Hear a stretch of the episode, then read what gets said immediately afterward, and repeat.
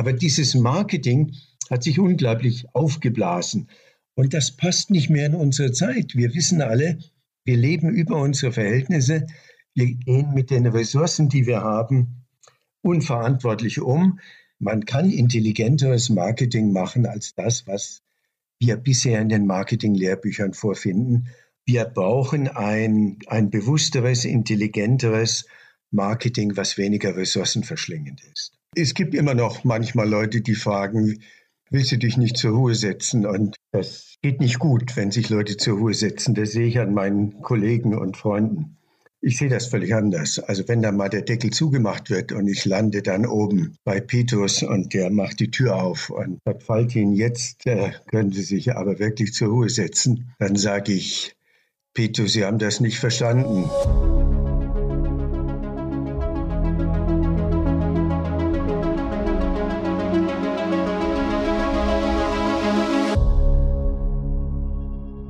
Heute hier im Handel 4.0 Podcast Professor Dr. Günther Faltin. Ja, ich weiß gar nicht, wo ich anfangen soll. Am wichtigsten vielleicht erstmal, wodurch könnte man Professor Dr. Günther Faltin kennen? Und zwar hat er 2008 ein Buch geschrieben über sein bis damaliges Tun.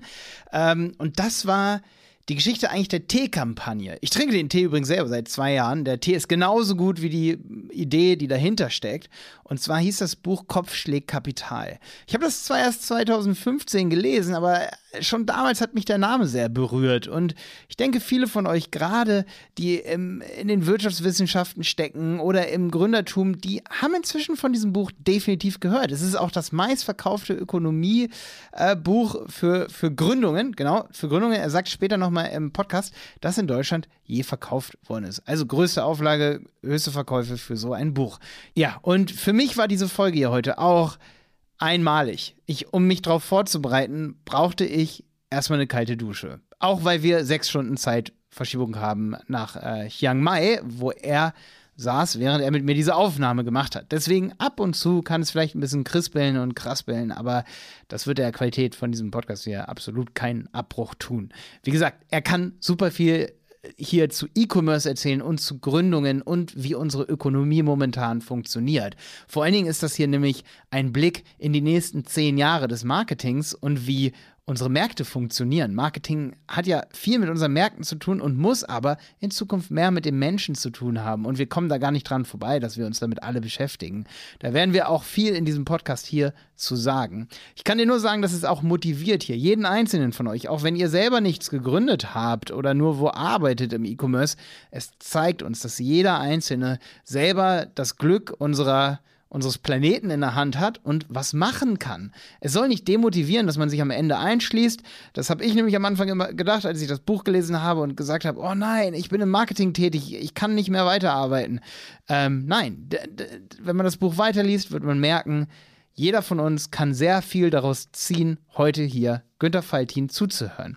Natürlich interviewe ich ihn auch zum Thema E-Commerce ab den 85er Jahren und wie es so ist, Tee zu importieren. Die Teekampagne ist nämlich zum größten weltweiten Exporteur von Darjeeling Tee geworden aus der Darjeeling-Region. Und auch das muss man erstmal schaffen. Und das haben die nicht dadurch geschafft, dass die besonders gute ähm, Anzeigen geschaltet haben oder ähnliches, sondern durch die Idee. Und wie man auf solche Ideen kommt, das hören wir hier heute in dieser Folge. Eine kurze Referenz nochmal, wer sich besonders hier auf diese Folge vorbereiten will oder danach noch mehr wissen möchte, da gibt es dann am Ende auch in der Folge hier einen Deal zu. David gegen Goliath ist das neueste Buch von Günter Faltin, ist extrem lesenswert und wir gehen da heute auch ein bisschen auf dieses Buch drauf ein. Da sind so viele Geschichten in diesem Buch, äh, die einen einfach zum Denken anregen. Äh, selbst äh, zu der brisantesten Black Friday-Kampagne, die ich je gehört habe, ist dort eine Anekdote drin, die ich so noch nirgends gelesen hatte. Also viel geballtes Wissen auf einem Schlag.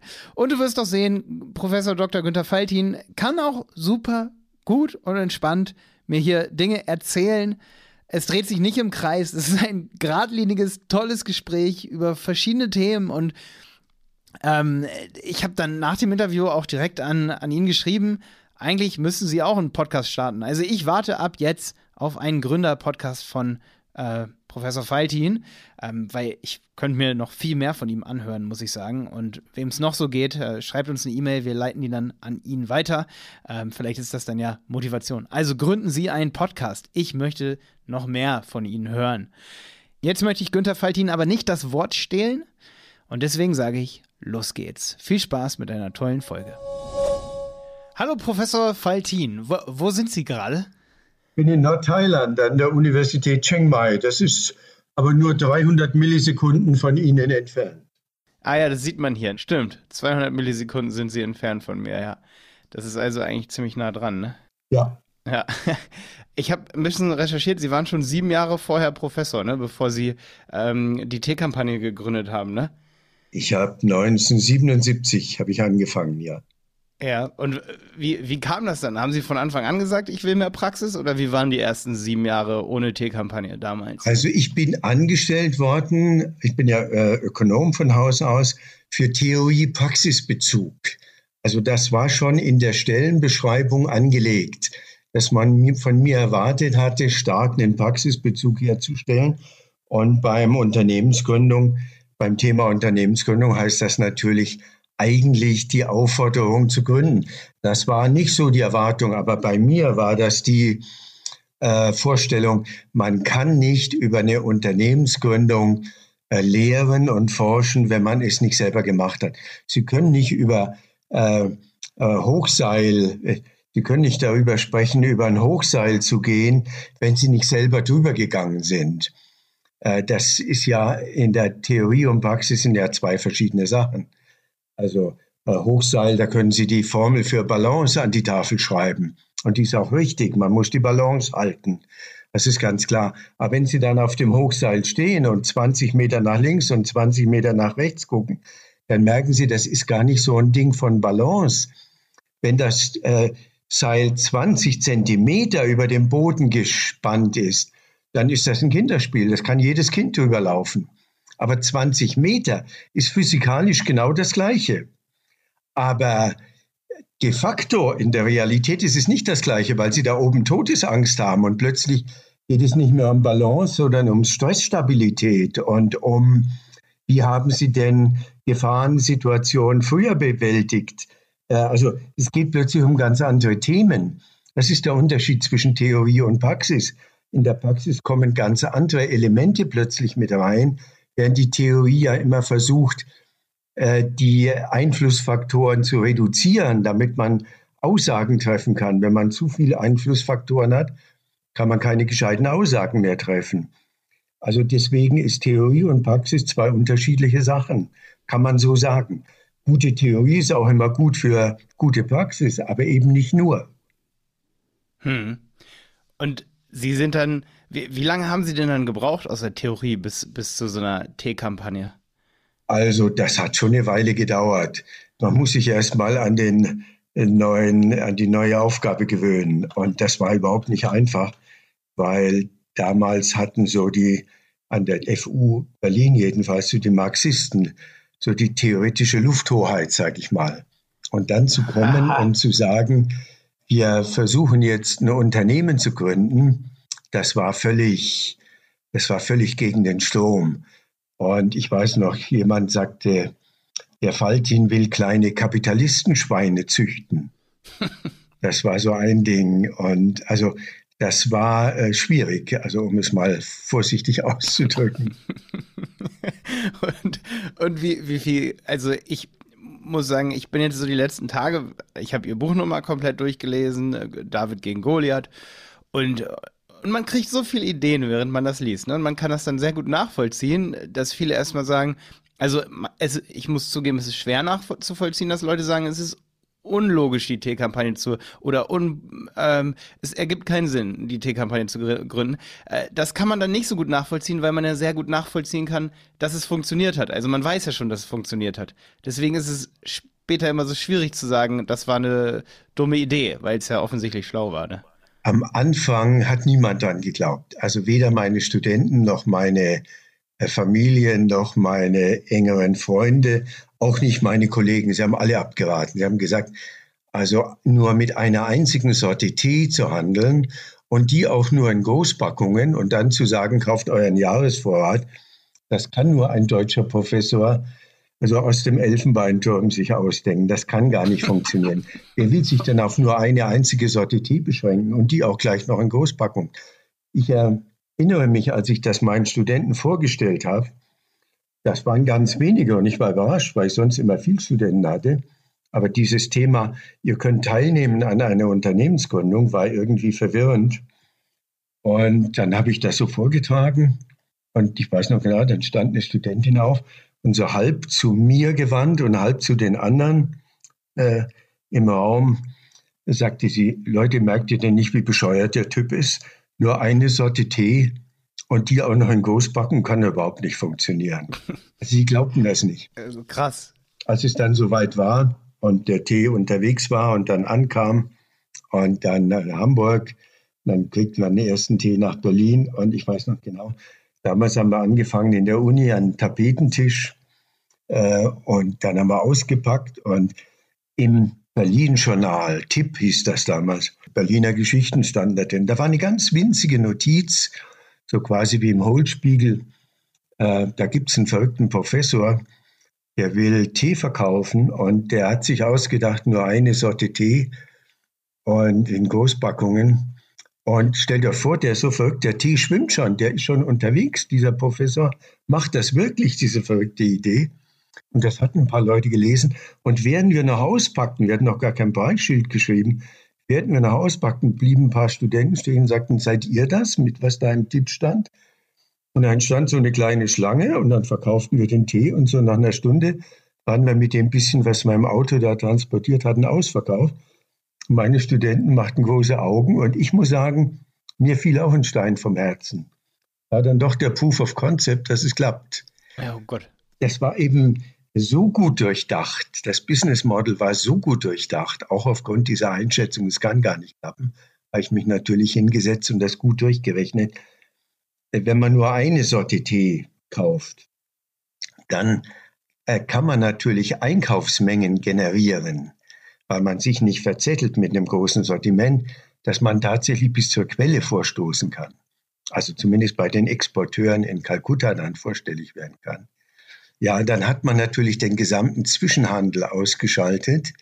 Und das äh, ver, äh, macht natürlich den Einkauf sehr viel preiswerter, als wenn man über, normal über den Großhandel und der geht über den Importeur und der Importeur kauft beim äh, äh, Exporteur. Also da spart man natürlich schon eine Menge ein. Und außerdem bei den, beim Tee waren halt Kleinpackungen üblich. Und wenn man da eine Großpackung macht, spart man auch eine Menge. Also statt 100 Gramm Packung habe ich gesagt, mutig ein Kilogramm Packungen. Und das heißt, man spart neun Vorderetiketten, neun Rücketiketten, neun Verschlussetiketten, natürlich neun Kleintüten. Das sind alles hohe Ersparnisse. Und im Ergebnis hieß das, wir waren genau ein Drittel so teuer wie der Marktführer. Das war natürlich ein Skandal, das war eine Sensation. Und die Leute sagten, entweder ist das völlig verrückt oder stimmt was nicht oder der Tee stimmt nicht oder der Paul Schrader ist nicht in Ordnung. Also es war ein Skandal. Und es war Aufmerksamkeit. Und Sie äh, wissen ja, es geht um Aufmerksamkeit. Äh, es geht am Anfang um Aufmerksamkeit. Niemand hat auf einen gewartet, niemand braucht Tee von jemandem Neuen. Alle wissen, wo man Tee einkauft. Das war schon, das passte schon alles zusammen. Und warum soll man jetzt Tee von einem Professor kaufen, der selber von sich sagt, dass er Kaffee bringt? Naja, weil es war ein guter Tee. Ich habe halt recherchiert, nicht irgendeinen Tee anbieten. Wer soll mir denn glauben, dass ich einen guten Tee verkaufe? Sondern überlegen, wenn ich dann direkt an der Quelle einkaufen kann, dann brauche ich ja nicht irgendeinen Tee kaufen. Dann spare ich ja so viel, wenn ich den Zwischenhandel ausschalte, dass ich einen guten Tee einkaufen kann. Vielleicht kann ich sogar einen sehr guten Tee einkaufen. Und irgendwann kam die, der Punkt, naja, was wäre denn, wenn ich den besten Tee einkaufe? und so kam ich auf Darjeeling, das hatte ich in Büchern gelesen. Darjeeling ist so Südhang des Himalaya und äh, da äh, extrem steile Hänge, extrem hoch. Es hat eine Winterpause, hat es in anderen Teegebieten nicht. Und der erste Austrieb nach Winter ist besonders aromatisch. Darjeeling First Flush, also Darjeeling First Flush war die Teesorte, also nicht irgendeine, sondern die beste Teesorte.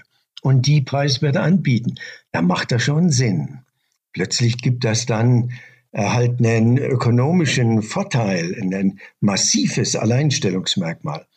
Plus on top of that Fairtrade, plus Rückstandsanalyse. Alle glaubten, Tee ist doch ein sauberes Getränk. Nein, es gab Untersuchungen, dass im Tee eine Menge Chemierückstände drin sind. Also haben wir Rückstandsanalysen gemacht. Das konnten wir uns auch leisten bei den anderen Einsparungen. Also so passte das alles zusammen. Das war schon ein gutes Konzept, wo ich gedacht habe, es kann gar nicht schiefgehen. Ich sah die anderen Teehändler reihenweise pleite gehen. Ähm, und naja, der Erfolg gibt uns recht. Aber am Anfang sagten alle, das geht nicht. Kann nicht gut gehen. Hinterher sagten sie, ist ja ganz einfach, ist ja ganz einfach. Nur eine Sorte Tee und Großpackung. Und plötzlich, also das muss man aushalten. Man ist immer in solchen verrückten Situationen. Und heute trinken Sie aber auch Tee, ne? Habe ich im Vorgespräch gesehen. Ja, inzwischen. Ich habe nie irgendeine Ausbildung in Tee gemacht. Aber mich können Sie heute mit Tee-Experten auf eine Bühne setzen. Und ich kann, ich kenne mich da aus. Ich trinke auch Ihren Tee. Schon seit, ich glaube, zwei Jahren trinke ich Teekampagnen-Tee. Immer. Immer mit Hafermilch. Den Darjeeling mit Bergamotte drin. Das heißt dann Earl Grey, ne? Ja. Also sie sind dann auf 500 oder vielleicht gar nicht sie, aber die Teekampagne hat sich dann irgendwann entschieden, 500 Gramm Packungen anzubieten. Da habe ich mich immer gefragt, wenn ich das im Buch gelesen habe von einem Kilo, wie kam das eigentlich dann auf 500 Gramm runterzugehen? Hat das mit der heutigen äh, Bestellmenge zu tun, dass es da schon sogar einfacher geworden ist, sag ich mal, und auch günstig, dass sich das dann nicht mehr viel nimmt, ob ein Kilo oder 500 Gramm? Also der Unterschied in den Kosten zwischen 1 Kilogramm und 500 Gramm ist nicht sehr hoch. Und die 500 Gramm Tüte sieht wesentlich besser aus. Also das hat uns bewogen. Und aber der Hauptgrund ist der Vergleich. Außer uns macht kaum jemand ein Kilo und dann ist der Preisvergleich ein bisschen schwieriger. Mhm. Bei 500 Gramm ist er einfacher und oft gibt es nicht mal 500 Gramm. Deswegen haben wir dann auch 250 Gramm eingeführt, wegen des Preisvergleichs dass die Leute sagen, aha, wenn ich die 25, 250 Gramm von Teekampagne vergleiche mit anderen, dann wird er deutlich, ist nicht nur ein sehr guter Tee, ist ja auch noch preiswerter. Also das kommt dann halt alles zusammen und es ist Fairtrade und es ist rückstandsanalysiert. Und heute Biotee, früher war es rückstandsanalysiert, heute ist Biotee plus rückstandsanalysiert, weil es auch Biotee gibt, wo manchmal Rückstände drin sind. Und wir machen ein Wiederaufforstungsprojekt und wir sind transparent, wir veröffentlichen unsere äh, Kalkulation. Also wir haben eine ganze Reihe von Alleinstellungsmerkmalen. Deswegen sind wir auch so groß geworden. Verstehe. Und äh, wie, wie viele Tonnen haben Sie da bestellt als erste Bestellmenge damals? Bei der ersten Bestellmenge waren es vier Tonnen. Und das ist ja schon eine ganze Menge, ne? wenn Sie in Containern bestellen wollen. Und das ist halt die Transport. Äh, Form, die es dann preiswert macht, dann müssen Sie schon äh, auf vier Tonnen kommen, eigentlich auf acht Tonnen. Also ein Container sind acht Tonnen Tee, also vier Tonnen. Da müssen Sie schon ein bisschen mit Hapag-Leute oder wem immer reden, damit die sich auf vier Tonnen einlassen. Heute sind wir bei über 400 Tonnen. Und ja, das, äh, also klar, Sie müssen beim Gründen auch ein bisschen die Economies of Scale im Kopf haben. Ja. Man kann nicht in kleinen Mengen denken. Deswegen, statt äh, äh, ein großes Sortiment zu denken, habe ich halt gesagt, lieber ein kleines, ein, ein Mini-Sortiment. Am Anfang eben nur Darjeeling First Flush, also nur eine einzige Teesorte. Im Laufe der Zeit, als wir dann größer wurden, konnte man ein bisschen noch andere Sachen dazu. Erst den Flush, dann Grüntee, jetzt erst vor äh, einigen wenigen Jahren den Earl Grey und seit drei Jahren haben wir auch Assam-Tee, weil der Darjeeling, das Darjeeling-Gebiet wird allmählich problematisch aus verschiedenen Gründen. Hm. Und also von äh, Umwelt her, aber auch politisch, da ist, äh, die kämpfen um ihre Unabhängigkeit und vor äh, drei Jahren hatten wir einen Generalstreik von über 100 Tagen. Da ist praktisch die gesamte Teeernte ausgefallen. Das macht natürlich eine Firma, die nur einen einzigen Tee hat aus diesem Gebiet, extrem anfällig. Also ein Jahr hält man das aus, aber wenn sich sowas wiederholt, äh, riskieren wir unsere Existenz. Und dann haben wir gesagt, da müssen wir eine zweite Teesorte einführen. Ah, jetzt weiß ich, okay, verstehe. Deswegen gibt es nicht alle Jahrgänge jetzt, gerade die letzten. Wann war das? 2019 oder? Das war, ich meine, es war 2018. Ah, 2018. Okay. Ja, ich habe mich schon gewundert, warum es aus dem einen Jahrgang da keinen Tee gab. Das lag dann daran, wa? Ja, und das ist für ein Unternehmen, das nur eine einzige Sorte Tee hat, natürlich hochgefährlich. Damit riskieren wir unsere Existenz. Das war der Anlass zu sagen, wir müssen auf eine zweite Teesorte gehen. Äh, sonst ist das für uns zu riskant. Ja. Hatten Sie damals schon ähm, Vorbilder, sag ich mal, irgendwie aus dem angloamerikanischen Raum, wie auch immer, von irgendwo aus anderen Ländern, wo eine ähnliche Kampagne gefahren wurde? Oder haben Sie es später rausbekommen, dass es sowas schon mal auf der Welt gab? Also ein klares Vorbild war für mich der Gottlieb Duttweiler in der Schweiz und seine Mikrogründung. Also die meisten Süddeutschen oder äh, Baden-Württemberger, Badener, die kennen das. Äh, in der Schweiz, der äh, das war ein Mann, der gesagt hat, der Einzelhandel ist viel zu teuer, stationärer Einzelhandel ist teuer, verteuert die Waren viel zu sehr. Er war Kaffeepflanzer in Brasilien gewesen, hat sich darüber geärgert, dass man in Zürich das Dreifache für den Kaffee bezahlen muss, wie er in Brasilien äh, verkauft wird bei, von den Pflanzern. Und fand, die Pflanzer machen doch die Arbeit und nicht der Ladenbesitzer, der den Kaffee über die Theke schiebt. Also müsste doch der Kaffee eigentlich entweder mehr für die, äh, die äh, Kaffeepflanzer bringen oder preiswerter für die Hausfrauen in Zürich angeboten werden können.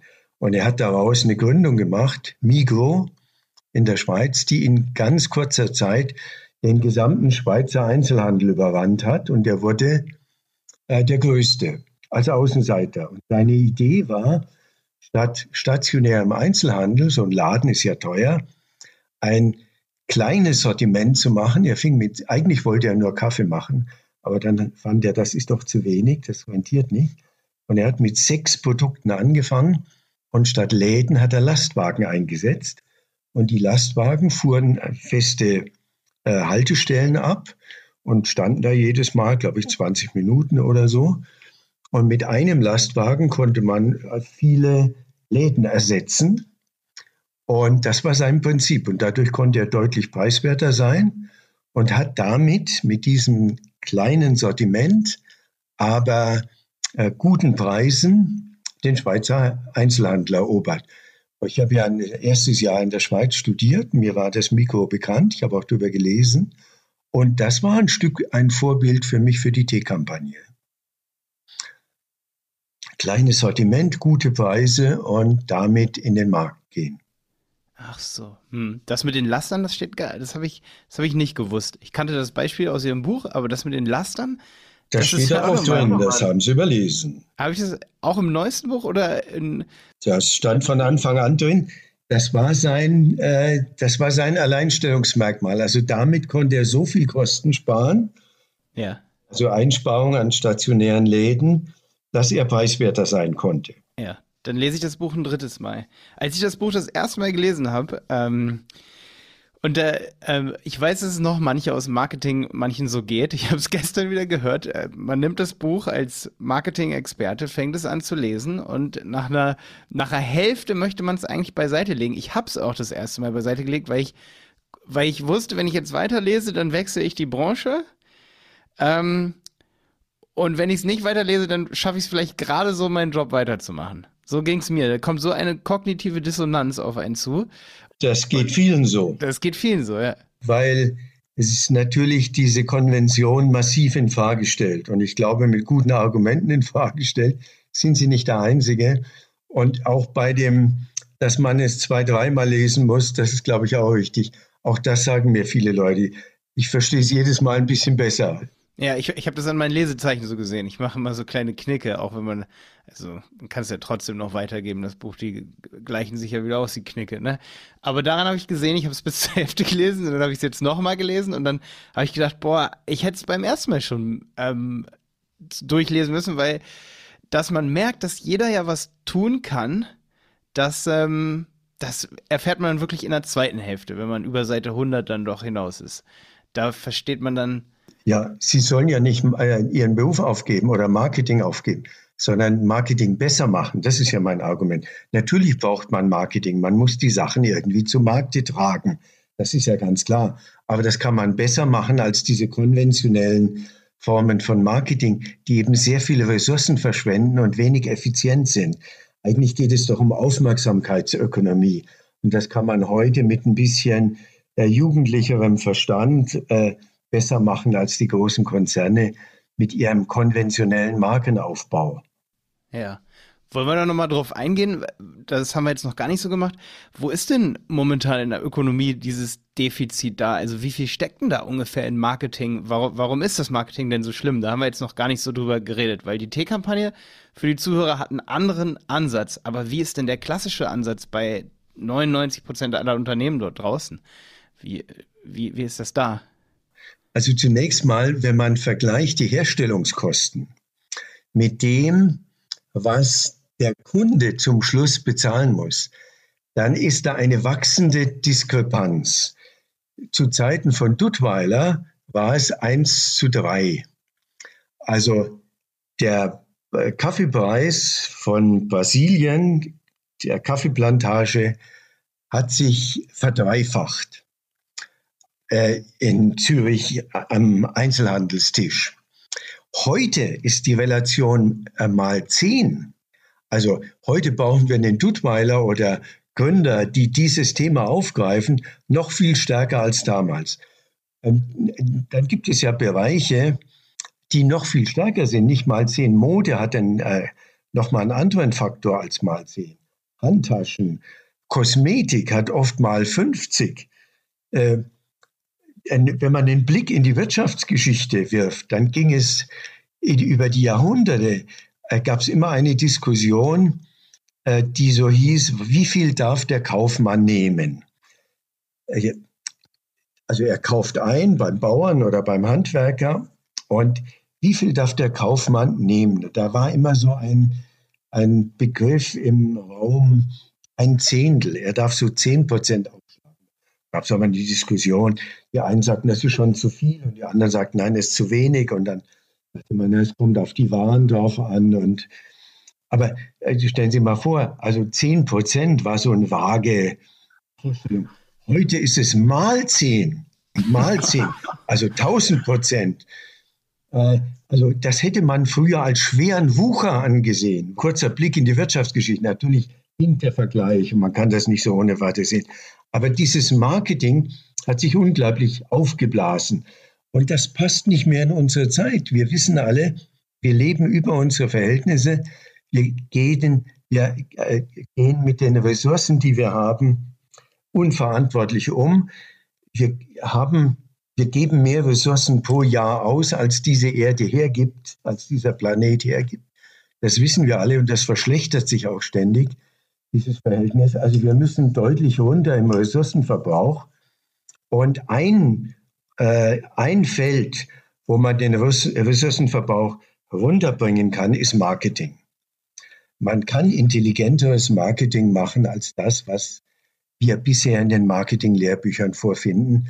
Und dieser Faktor 10 ist verrückt. Ich bin gerade dabei, mit meinen Leuten eine Plattform aufzubauen, wo wir sagen, Faktor 3 ist noch zulässig. T-Kampagne hat Faktor 2. Bei uns verdoppelt sich vom Einkauf bis zum äh, Verkauf verdoppelt äh, sich der Preis. Also wir verlangen doppelt so viel wie die Herstellungskosten des Tees. Da sind wir aber einzigartig. Ich glaube, das gibt es sonst nirgends. Und wir sagen für die Plattform, also dieses 1 zu 2 der Tee-Kampagne, das ist ein bisschen eng. 1 zu 3 akzeptieren wir. Aber wir wollen, dass am Marketing gespart wird, dass wir intelligenteres Marketing machen. Wir laden Leute ein, auf unserer Plattform mitzumachen. T-Camper, den wird draufstehen, ein paar andere Firmen von uns auch.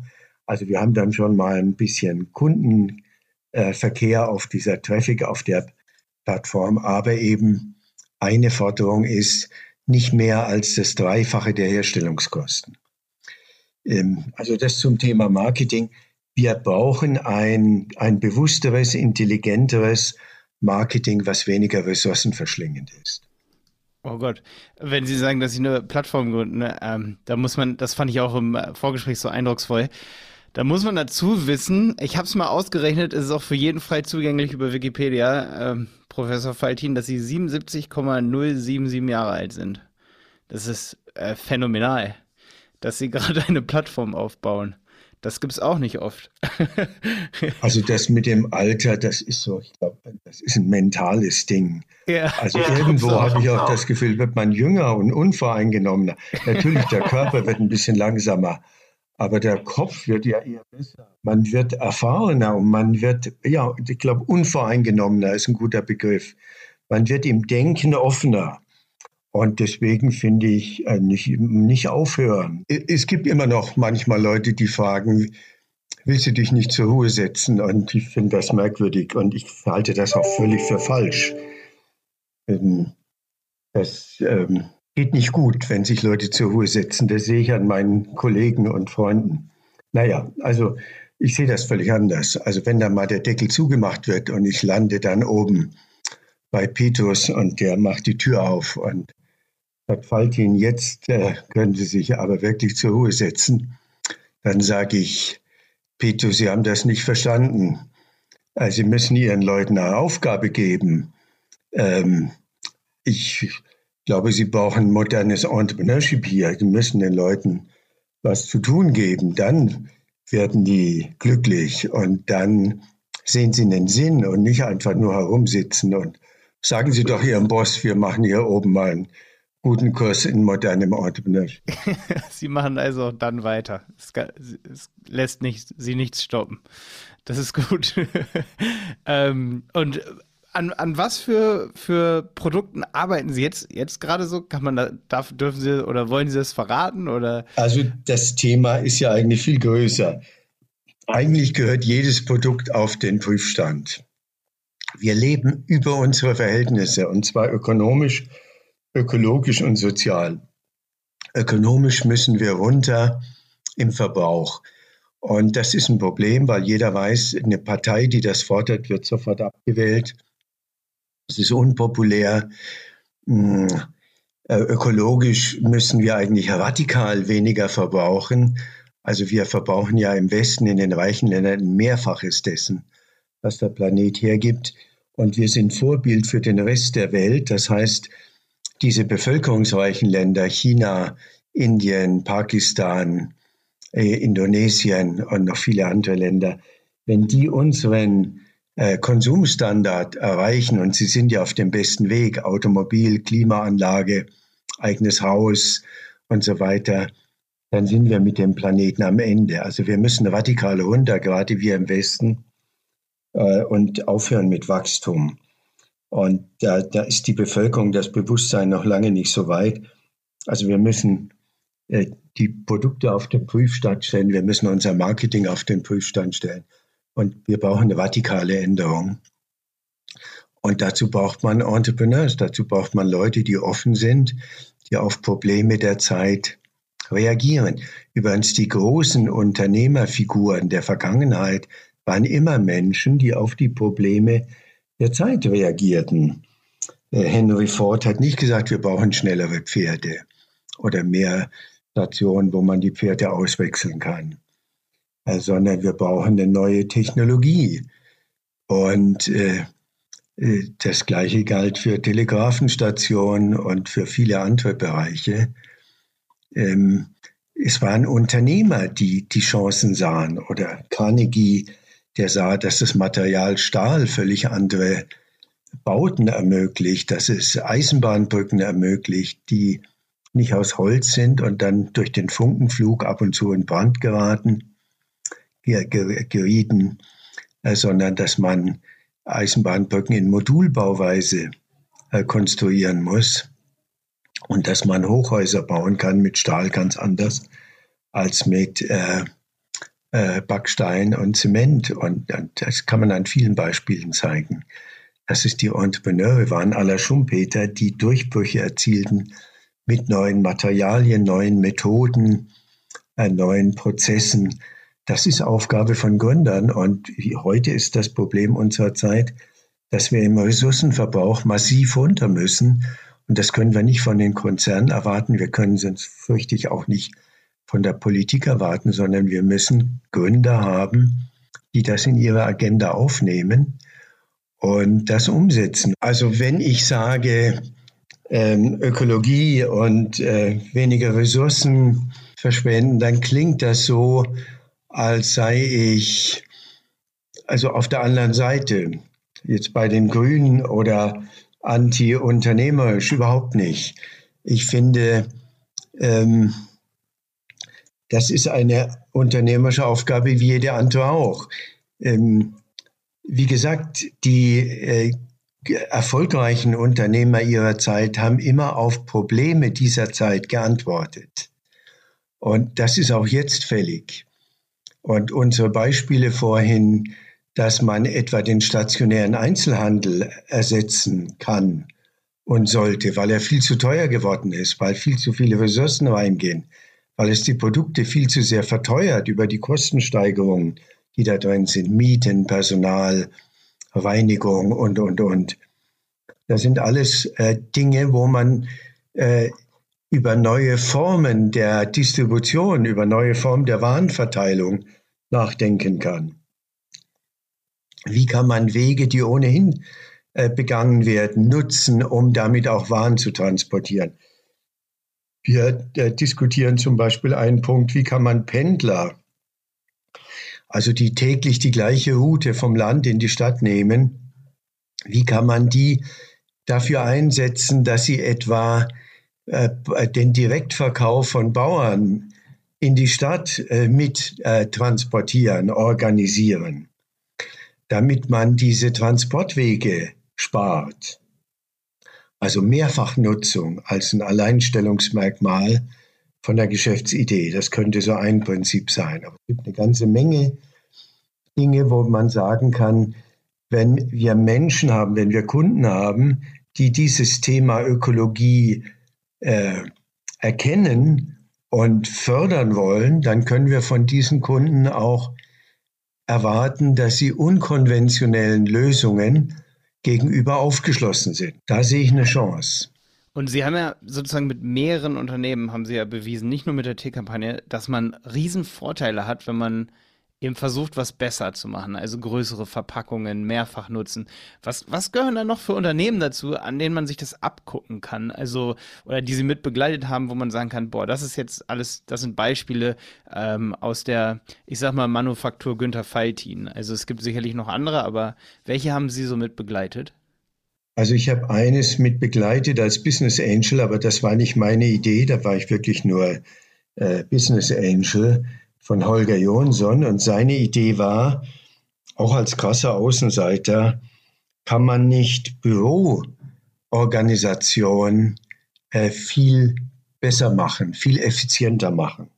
Nun kann man sagen, da haben ja schon viele Leute darüber nachgedacht, wie kann denn ein äh, 20-jähriger Student ähm, das besser machen? Aber siehe da, er konnte das.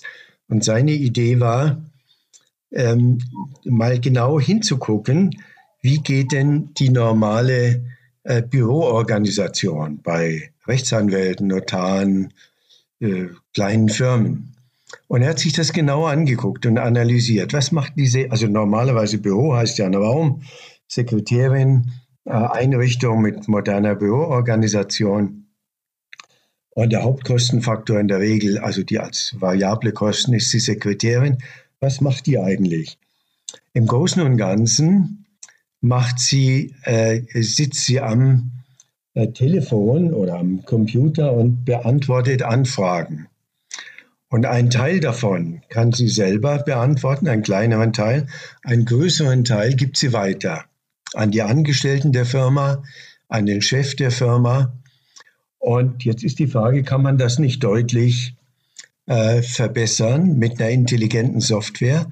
Und kann nicht eine Sekretärin mehr als nur ein Büro bearbeiten? Und seine Idee war, dass man ja eine Software bauen kann, die musste man neu bauen, die gab es noch nicht, die an der eingehenden Telefonnummer im Laptop erkennt, um welche Firma es sich handelt, so dass die Firma, die Sekretärin, wenn sie das Telefon abnimmt oder im Laptop die äh, Telefonannahme aufruft, äh, schon bevor sie aufruft, erkennt, aha, das ist die Firma Faltin zum Beispiel und sagt, guten Tag, hier ist die Firma Faltin, was kann ich für Sie tun? Und sieht auf dem Laptop, äh, ist der Chef gerade zu sprechen, welche Angestellten sind da und was sind gerade im Moment die Probleme, welche Termine sind frei und sowas. Sodass sie eigentlich ähm, in der Lage ist, diesen Job für diese eine Firma relativ äh, knapp, äh, zeitlich knapp äh, zu, äh, auszuführen. Und äh, kann man gucken, kann sie das nicht für mehrere Firmen gleichzeitig? Die Software muss immer an der Telefonnummer erkennen, um welche Firma handelt es sich. Gut.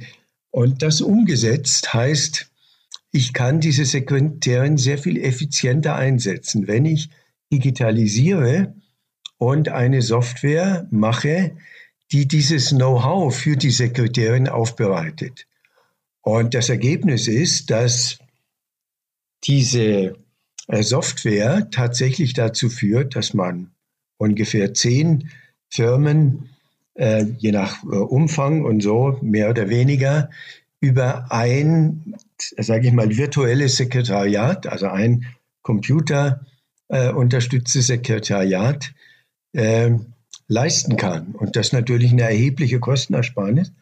Äh, Holger Jonsson würde sagen, 90 Prozent der Kosten werden eingespart. Äh, das ist groß geworden. Das ist jetzt vor einiger Zeit verkauft worden für einen hohen Betrag. Also mit Abstand das erfolgreichste äh, Gründung in meinem Umfeld, viel erfolgreicher noch als die T-Kampagne.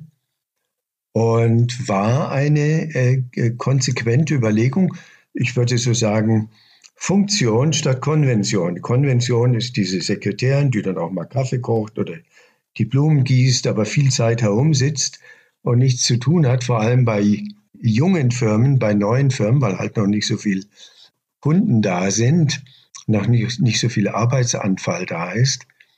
Da war das eine entscheidende äh, Erfindung, äh, äh also Innovation und hat heute über 700 Mitarbeiter, ist weltweit vertreten, gerade hier auch in äh, Asien und äh, ja, das ist systematisch auch sehr stark Kopfschlägkapital, also mit, dem, mit einem Konzept angetreten.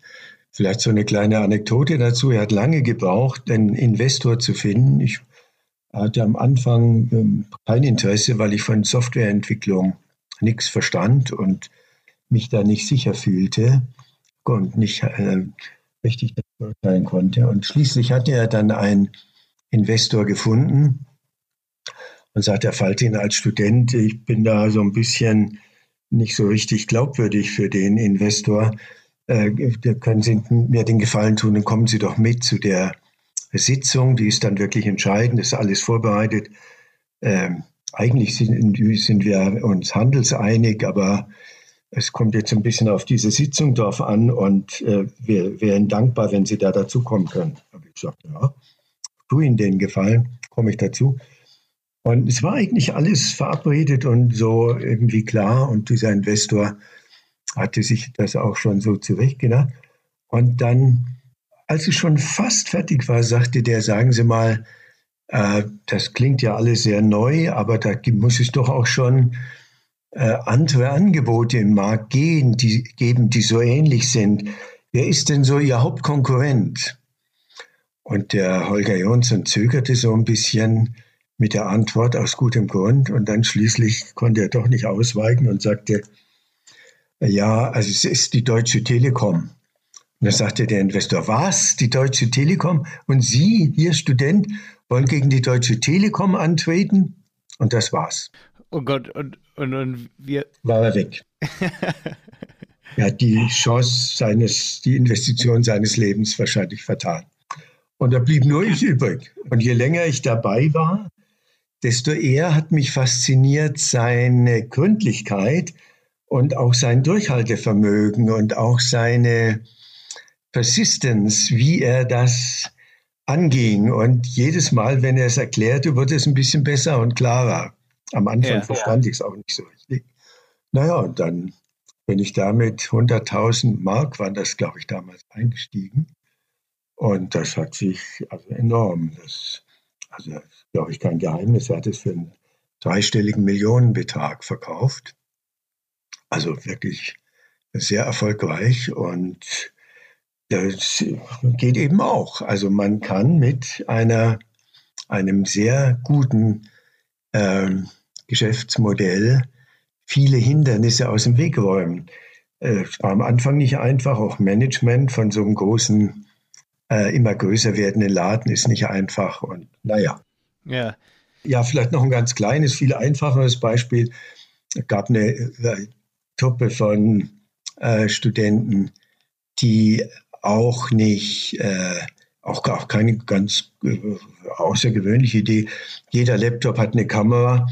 Wozu läuft man eigentlich zum Fotografen? Der macht dann einen Schnappschuss und wenn man Glück hat, sieht man einigermaßen darauf aus. Bewerbungsfoto oder Passfoto, auch biometrisch, kann man das nicht selber vor seinem Laptop. Man muss eine Software haben, die diese biometrische hinkriegt äh, so lange, bis man da richtig reinschaut in die Kamera oder Bewerbungsfoto, so lange, bis man sich gefällt, ist viel besser als beim Fotografen. Also wieder Software basteln und äh, dann mit einem Labor äh, die, die Daten zum Labor schicken und die Bilder kommen zurück und dann habe ich äh, Passfoto, Visa-Fotos, Bewerbungsfotos und so weiter. Und das Ding heißt ePortrait und ist eine ganz einfache Idee. Also die Laptop-Kamera als Fotografen verwenden und selber Fotograf werden und praktisch alles per E-Mail abwickeln und preiswerter als der Fotograf und die Fotos auch besser. Kleinigkeit, aber sehr erfolgreich. Gar nicht so sehr in dem ursprünglichen äh, Idee mit diesen Einzelkunden, sondern erfolgreich mit Versicherungen. Auch interessant, dass manchmal das Geschäftsmodell woanders einschlägt, als es ursprünglich gedacht war. Die Einzelkunden ja, aber das macht nicht so die äh, große Summe aus, sondern Versicherungen, die haben das Problem, die brauchen für ihre Versicherungskarten ähm, ein Foto und dann schreiben sie dem Kunden, dem Versicherten, machen Sie doch, gehen Sie doch zum Fotografen, lassen Sie ein Foto machen. Dann gehen die zum Fotografen, packen das Foto, also das analoge Foto in ein Kuvert, schicken das an die Versicherung, die machen das Kuvert auf, hoffentlich verwechseln sie das Foto nicht, digitalisieren das und tun das auf ihre Versicherungskarte. Wäre es nicht sehr viel einfacher, der Kunde macht gleich vor seinem Laptop das Foto digital, schickt es per E-Mail digital an die Versicherung, die haben es dann schon digital, Verwechslungsgefahr ist geringer und so ist doch viel einfacher und kostensparender und dann müssen sie auch nicht so lange dem Rentner oder wem immer hinterherlaufen. Und wenn er keinen Laptop hat, dann soll er halt in das Versicherungsbüro gehen und dort vor dem Laptop das Foto machen lassen. Das ist auch viel preiswerter. Mhm. Ja, also ja, solche ganz einfachen Ideen, auch, auch sehr erfolgreich. Das ist krass, weil das klingt jetzt erstmal, wo man das schon so ein bisschen kennt, erstmal so, ja, das gibt's ja jetzt, aber das war früher gar nicht so trivial, dass man das überhaupt macht, ne? Und da sind wir auch bei dem Thema, viele denken so, die T-Kampagne, da könnte ja im Grunde genommen jeder drauf kommen oder das mit, den, mit dem Foto. Aber man muss da schon ein bisschen länger drüber nachdenken, bis man so eine gute Idee hat, oder? Ja, das am, am Ende sieht es immer so einfach aus, aber am Anfang gibt es tausend Gründe. Bei der T-Kampagne können Sie sich ja vorstellen man denkt, Tee wird in Läden verkauft und das als Alleinstellungsmerkmal von dem Laden ist ein großes Sortiment, es muss gut riechen, es muss schön aussehen, es muss eine gute Geschäftslage haben, es muss geschultes Personal haben. Also wenn man von den vorfindbaren, äh, von der vorfindbaren Praxis ausgeht, dann kommen Sie nicht drauf, dass Sie nur eine einzige Sorte Tee und die nur in Großpackungen. So ungefähr das Gegenteil von dem, was als guter Teehandel äh, draußen vorfindbar ist. Also das ist schon ähm, hinterher. Äh, ist es immer einfach zu sagen, ja, ja, klar, kann jeder drauf kommen, kann auch jeder drauf kommen, aber die Menschen denken nicht so. Die sind viel zu sehr in den Konventionen verhaftet. Abgefahren. Das, das heißt, eigentlich können die guten Ideen nur unsere Welt retten, aber nicht die Technologie dahinter, ne? Also nicht die Technologie nicht oder der digitale Fortschritt, aber die Ideen am Ende, ne? Ja, es reicht auch nicht, ja, es reicht auch nicht zu sagen Digitalisierung, Digitalisierung.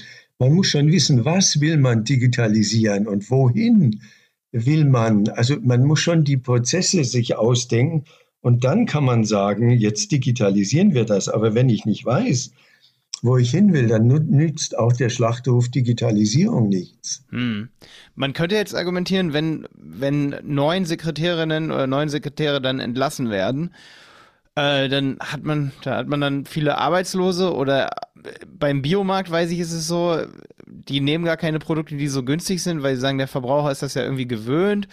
Und ähm, dann gibt es viele, die argumentieren, wenn es dann so günstig wäre, dann würde es im Überfluss gekauft werden.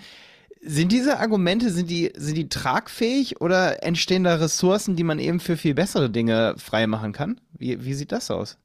Also dieses Argument, wenn äh, Dinge preiswert sind, dann wird ja viel mehr verkauft, äh, wird ja viel mehr gekauft und dann wird das auch mehr verschwendet. Da kriege ich immer so einen leichten so ein komisches Gefühl im Bauch. Das ich weiß, Sie mögen die Frage nicht, habe ich schon im Vorgespräch gemerkt. ich, nein, die Frage kommt ja häufiger. Ich ja. muss sie akzeptieren. Ich kann nur sagen, ich, mich berührt die immer irgendwie unangenehm und ich versuche dann zu verstehen. Ich bin ja auch irgendwo Wissenschaftler. Ich versuche dann zu verstehen, andere Fragen, die auch äh, äh, nicht in, mein, in meine Denke passen, äh, die berühren mich nicht so unangenehm. Es gibt halt äh, Positionen und es gibt Argumente dafür und Argumente dagegen. Und es gibt ja viele Positionen, die ich nicht teile und die, so, warum berührt mich das so unangenehm?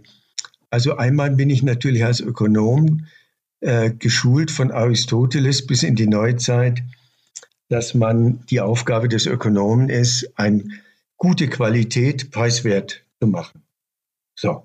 Von einem Arzt erwartet man ja auch, dass er seine Dienstleistungen so preiswert wie möglich macht. Man sagt ja nicht, der Arzt ist da, um seine Kompetenz jetzt besonders teuer zu verkaufen, sondern man erwartet, dass er ein, das preiswerteste Medikament nimmt, das den gleichen Nutzen stiftet und dass er seine Dienstleistung möglichst äh, preiswert. Und von einem Ingenieur erwartet man, dass er eine Brücke baut, nicht die möglichst teuer ist, sondern die die Zweck erfüllt und stabil ist und haltbar ist und möglichst preiswert ist. Und bei ja. der Ökonomie kommt das Argument, ja, wenn das so preiswert ist, dann wird da mehr äh, verschwendet. Also, ja, ich, ich glaube, jetzt habe ich auch den Begriff, ich habe es jetzt zum ersten Mal so richtig nochmal verstanden, auch bei Leistungen. Eigentlich geht es um die Verschwendung, es geht gar nicht um den Preis an sich, weil wenn der eine so günstig wird, dann werden es irgendwann alle, aber es geht darum, was kommt in dem Herstellungs, was kommt in der Herstellung an und was ist der Spread dann dazwischen? Was ist dazwischen, was die ganze Zeit schon verschwendet wird und für einen besseren Zweck benutzt werden könnte? Bei, bei den neuen Sekretärinnen oder Sekretären, die was Besseres in der Zeit machen könnte, wie ähm, sich um Sozia so, soziale Zwecke zu kümmern, in der gleichen Zeit wäre viel effizienter für die Ökonomie, oder? Also die Sekretärin das ist ja nicht so ein Traumjob, da herumzusitzen und zu warten, dass äh, Kunden anrufen und dann dem Chef einen Kaffee zu kochen oder die Blumen zu gießen. Das sind ja keine Traumjobs, die da wegrationalisiert werden. Und dieses Thema wegrationalisieren ist ja schon seit der Zeit der, Mas der Maschinenstürmer um 1850 herum. Äh, das ist ja kein neues Argument. Es hat bisher auch jetzt neuerdings wieder, äh, sind ja doch äh, immer wieder neue und auch hochkarätige neue Stellen entstanden, die den Wegfall alter Stellen, und zwar Stellen, die schwere Arbeit bedingten und gesundheitlich schädliche Arbeit bedingten, die sind weggefallen. Das ist auch gut so, dass die weggefallen sind in den Minen, in der Landwirtschaft und so. Also dieses Wegfall und äh, dann werden die alle arbeitslos und verderben. Das ist ja nicht so ohne weiteres richtig. Das andere ist, wenn ein Gründer oder Unternehmer sagt, die äh, niedrigen Preise würden dazu führen, dass mehr gekauft und verschwendet wird, dann hat das so, im Schwaben würde man sagen, ein Geschmäckle. Also er hat ja dann eine dickere Marge als Unternehmer, wenn er teurer verkauft, als es sein muss. äh, dann glaube ich ihm erstmal das ökologische Argument nicht. Jedenfalls nicht so ohne weiteres. Wenn er sagen würde, also ich nehme die Differenz zwischen dem, wie ich anbieten könnte, preiswert, und dem, wie ich aus ökologischen Gründen angeblich teurer anbiete, diese Differenz nehme ich, und zwar transparent, die mache ich transparent, und die verwende ich jetzt für ökologische Zwecke, die spende ich für ökologische Zwecke. Dann würde mir das noch einleuchten. Aber nicht sagen, ich verkaufe hier teuer, damit die Menschen nicht meine Produkte verschwenden. Hm, ich finde, es gibt genügend zu tun, mit dem wir unsere Ressourcen einsetzen können. Und wir müssen auch unsere Ressourcen für anderes einsetzen als für Konsumgüter. Also wir sollten den Konsum so knapp wie möglich halten und so preiswert wie möglich halten, um möglichst viel an anderer Stelle äh, einzusetzen, um dieses Klima, um die äh, Natur, also wir haben ja, Klima ist ja nur ein Thema. Die Böden sind immer mehr verschmutzt, das Wasser ist verschmutzt, die Luft ist verschmutzt. Ein Teil der Böden, in China sagt man, fast ein Viertel der Böden sind unwiderruflich verschmutzt von Mineralölrückständen, Pestizidrückständen und noch ein paar anderen Problemen. Also äh, die Topsoil auf der ganzen Welt nimmt ab, die Ernteerträge nehmen ab. Wir laufen ja auf eine sichtbare Katastrophe rein, die weit größer ist als nur äh, der Klimawandel. Dieses Obertier Mensch in seiner Gefräßigkeit hat sich diese Natur unterworfen und geht rücksichtslos damit um. Das sieht man in den Schwellen- und Entwicklungsländern, in denen ich bin, noch viel brutaler als bei uns. Also das muss gestoppt werden, das müssen wir aufhören. Und diese, diese Ausweitung des Konsums zu Lasten der Natur muss aufhören. Hm. Und an der Stelle, finde ich, müssen wir den Konsum intelligenter machen und verknappen und gute Qualität und zu einem vernünftigen Preis hohe Preise gehen ja auch zu Lasten gerade derjenigen, die sich das nicht leisten können. Ja, auch nochmal ein Argument. Wir haben ja schon soziale Spannungen in der Gesellschaft groß genug. Der Kit der Gesellschaft geht ja allmählich kaputt. Den können wir nicht dadurch noch äh, äh weiter ruinieren, dass wir auch die Preise erhöhen, sodass sich nur noch die Mittel- oder Oberschicht das leisten kann. Hm, hm. Das heißt, der Preis ist eigentlich gar nicht im Mittelpunkt, der ist eigentlich nebensächlich. Deswegen ist die Frage wahrscheinlich auch so, äh, stößt bei Ihnen wahrscheinlich so auf, weil derjenige, der danach fragt, hat offensichtlich noch nicht so tief gegraben, dass er verstanden hat, dass es eher um die Ressourcenallokation geht auf unserem Planeten und den Planeten zu schützen. Und dann wird ein Preis in den Mittelpunkt äh, gestellt, der das eigentlich davon komplett ablenkt, oder?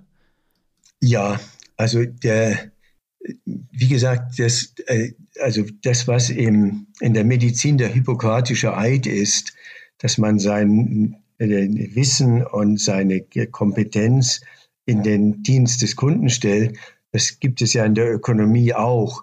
Es gibt diesen Eid nicht, aber das Verständnis, dass man äh, haltbare Produkte, gute Qualität so günstig wie möglich zur Verfügung stellt. Das ist das Grundprinzip der Ökonomie, das im Marketing, in dem sogenannten modernen Marketing eben häufig verlassen wird.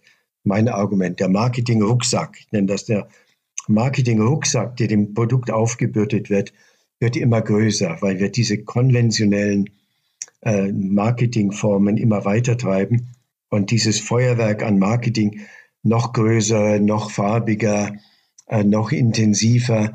Und äh, das ist ja ein Wettbewerb. Wenn einer mehr macht, müssen die anderen auch mehr machen. Ich verwende mal das Beispiel, wenn Sie eine Bühne haben und alle liegen, äh, dann sehen alle die Bühne ungefähr gleich. Wenn jetzt sich der Erste hinsetzt, müssen sich die anderen auch hinsetzen, damit sie die Bühne äh, sehen. Wenn sich jetzt der Erste einen Stuhl holt, äh, dann müssen die anderen auch einen Stuhl holen. Sie sehen die Bühne wie vorher. Keiner hat einen Vorteil, aber alle haben jetzt einen Stuhl gebraucht. Wenn sich der Erste eine Leiter holt, müssen sich die anderen auch eine Leiter holen, damit sie die Bühne wie vorher sehen. Wenn sich einer eine größere Leiter holt, sind die anderen gezwungen, auch eine größere Leiter zu holen.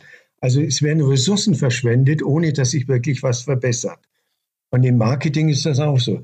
Wird ein immer höherer Aufwand gefahren, ohne dass sich wirklich die Aufmerksamkeit verbessert. Immer nur für denjenigen, der sich als erster die Leiter besorgt oder die noch größeren Farben oder den noch größeren Knall. Äh, der hat vorübergehenden Vorteil, bis die anderen auch aufgerüstet haben. Das ist so eine Art Aufrüstungsspirale. äh, ohne dass sich wirklich was verbessert. Wir brauchen das Gegenteil, wir brauchen eine Abrüstungsspirale im Marketing, dann wären Ressourcen frei, die wir an anderer wichtigerer Stelle einsetzen können. Das ist die Aufgabe des modernen Marketing in Zeiten der Klimakatastrophe und der absehbaren Ressourcenkatastrophe. Hm, hm. Und ähm, um nochmal auf die Ressourcen auf der Welt zu, zu, sprechen zu kommen, ich muss immer an Michael Braungart denken, der sagt in einem Vortrag, dass es mehr Ameisen von der Masse als Menschen gibt und die können sich ja auch wohl ernähren. Es könnte wahrscheinlich sogar das Doppelte an Menge von Ameisen noch geben.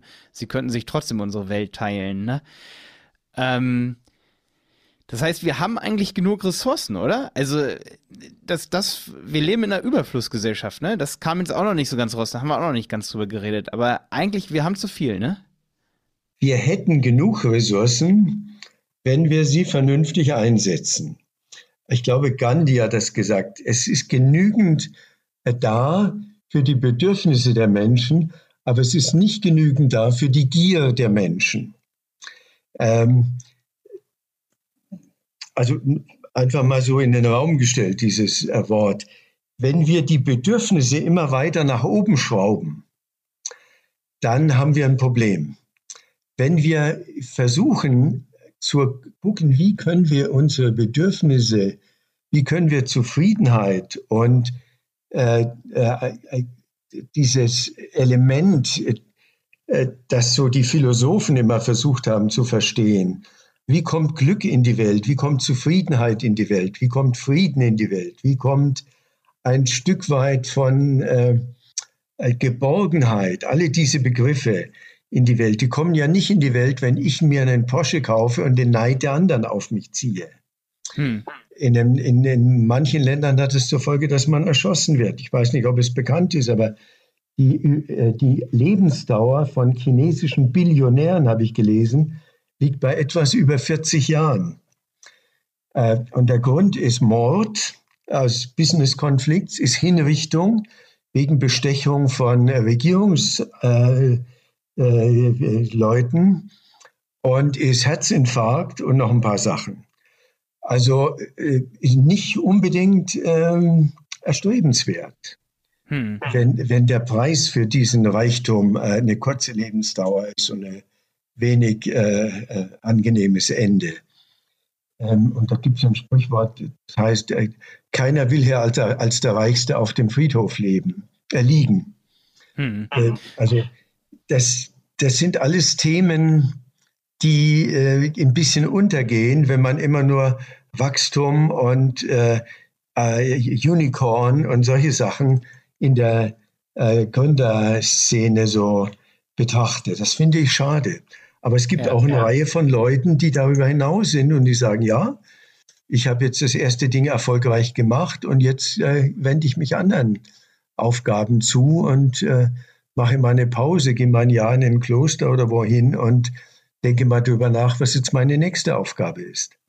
Ja, ich fand in Ihrem Buch so toll, äh, das mit dem, mit dem Reichsten auf dem Friedhof, das haben viele schon mal gehört, ne?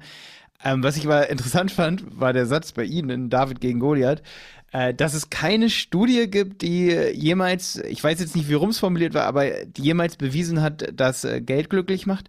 Beziehungsweise dass jede Studie, die es gab, hat äh, bewiesen, dass da, oder es gab keine, die Geld mit Materialismus, nee, Zufriedenheit mit Materialismus in, in äh, Verbindung gebracht hat. Also jemals. Sind, ähm, diese Studien sind relativ klar. Es gibt schon einen Bereich, also von einem, bis zu einem gewissen Wohlstand, zwei, drei bis fünf Millionen, würde ich sagen, ist ein angenehmes Ziel, das die meisten Bürger nicht erreichen, wenn sie Angestellte bleiben. Aber als Gründer ist das durchaus erreichbar. Alles, was so über fünf Millionen Euro ist, nur so mal vage, brauche ich nicht über die Zahl schauen, aber so nur mal als Größenordnung, macht nicht mehr so richtig Sinn. Also wenn man jetzt nicht eine Privatjacht oder ein äh, äh, Privatflugzeug oder so etwas Ausgefallenes will, da zieht man sich auch den Neid der Leute auf sich und alle mögliche Missgunst. Der, dann macht es nicht mehr so richtig Sinn. Also, und die Studien sagen eben auch von einem bestimmten Maß an Reichtum aus ist der Zugewinn an Zufriedenheit, an Gesundheit, an Freundschaften, an Wohlbefinden ungefähr null. Und das ist wichtig. Das, äh, das finde ich ist eine äh, wichtige Information. Äh, niemand hat es besser karikiert als Walt Disney mit seinem Onkel Dagobert. Der, der ist nicht glücklich, der ist ein einsamer Mensch, der ist ein äh, verkorkster Mensch, dieser Onkel Dagobert. Als Witzfigur, aber auch im realen Leben. Angeblich war Rockefeller äh, diesem Onkel Dagobert-Modell. Und äh, da ist was dran. Da ist was dran. Und ich empfehle allen zu sagen, ja, dieses Grund, diese Grundausstattung, damit man sich für den Rest des Lebens keine finanziellen Sorgen mehr machen muss, das ist gut. Wenn man das erreicht, ja.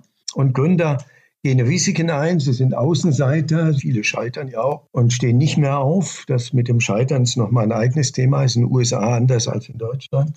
Wir haben diese Scheiternskultur noch nicht und ich sehe auch nicht, dass wir sie so schnell kriegen, obwohl wir sie bräuchten. Also die Gründer gehen Risiken ein, Gründerinnen gehen Risiken ein und wir sollten das auch belohnen. Aber von einem gewissen Höhe ab macht es keinen Sinn mehr. Und wir sollten nicht in dieses Magie der Nullen, ich nenne das Magie der Nullen, äh, wir sollten nicht in diese Magie der Nullen verfallen, noch eine Null dran. 5 Millionen ist ja nicht 50 Millionen wäre was. Aber 500 Millionen, da wäre ich dann schon jemand. Aber bei 500 wäre natürlich schön, wenn ihr zu den Unicorns gehören würde. Aber Unicorns gibt es auch schon bei 1000. Also vielleicht doch dann schon 5 äh, Milliarden. Also diese Magie der Nullen ist ja nach oben unbegrenzt. Und da wird es Unsinn. Da wird es also, da sollte man auch mal Buddha lesen. Der hat gesagt, Wohlstand ist gut. Übrigens alle Philosophen haben gesagt, Wohlstand ist gut, Armut ist nicht gut. Wohlstand ist gut, aber auch nur bis zu einem bestimmten äh, ja, Teil und ab dann wird es ungesund und auch dumm. Es wird richtig dumm.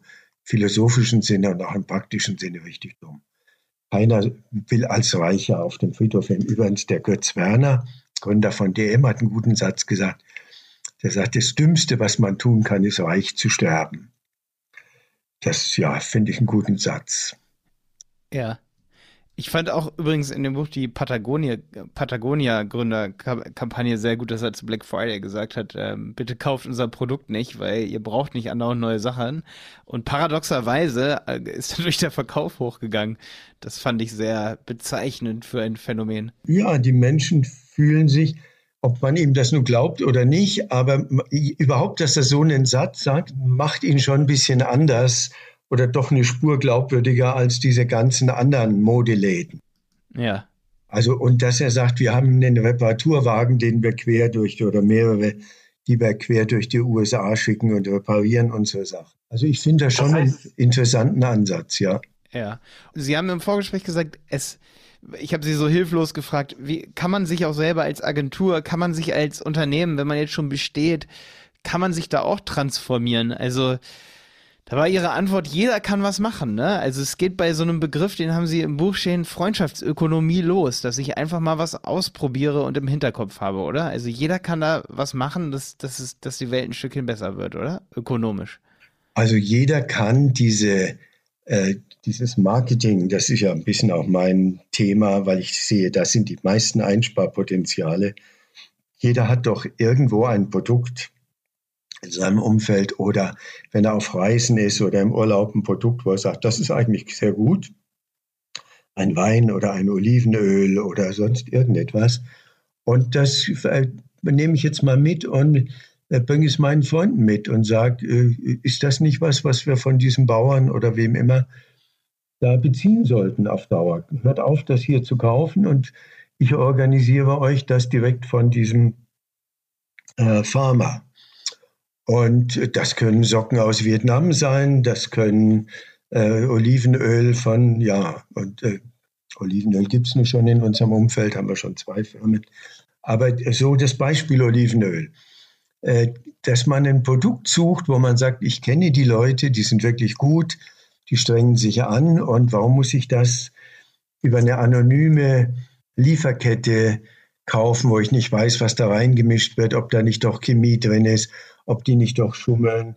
Außerdem diese ganze äh, Kette, die kostet ja Geld und äh, Lager und äh, Umverpackung äh, von einem Großhändler zum anderen äh, wird transportiert und die Umverpackung aufgerissen und neu verpackt und dann landet es beim Einzelhändler, der ist ja auch teuer und so weiter. Also warum nicht bei E-Commerce oder Sammelbestellung äh, solche kleinen Sachen mal ausprobieren? Und ich glaube, wenn man das gemacht hat, dann findet man auch Gefallen dran.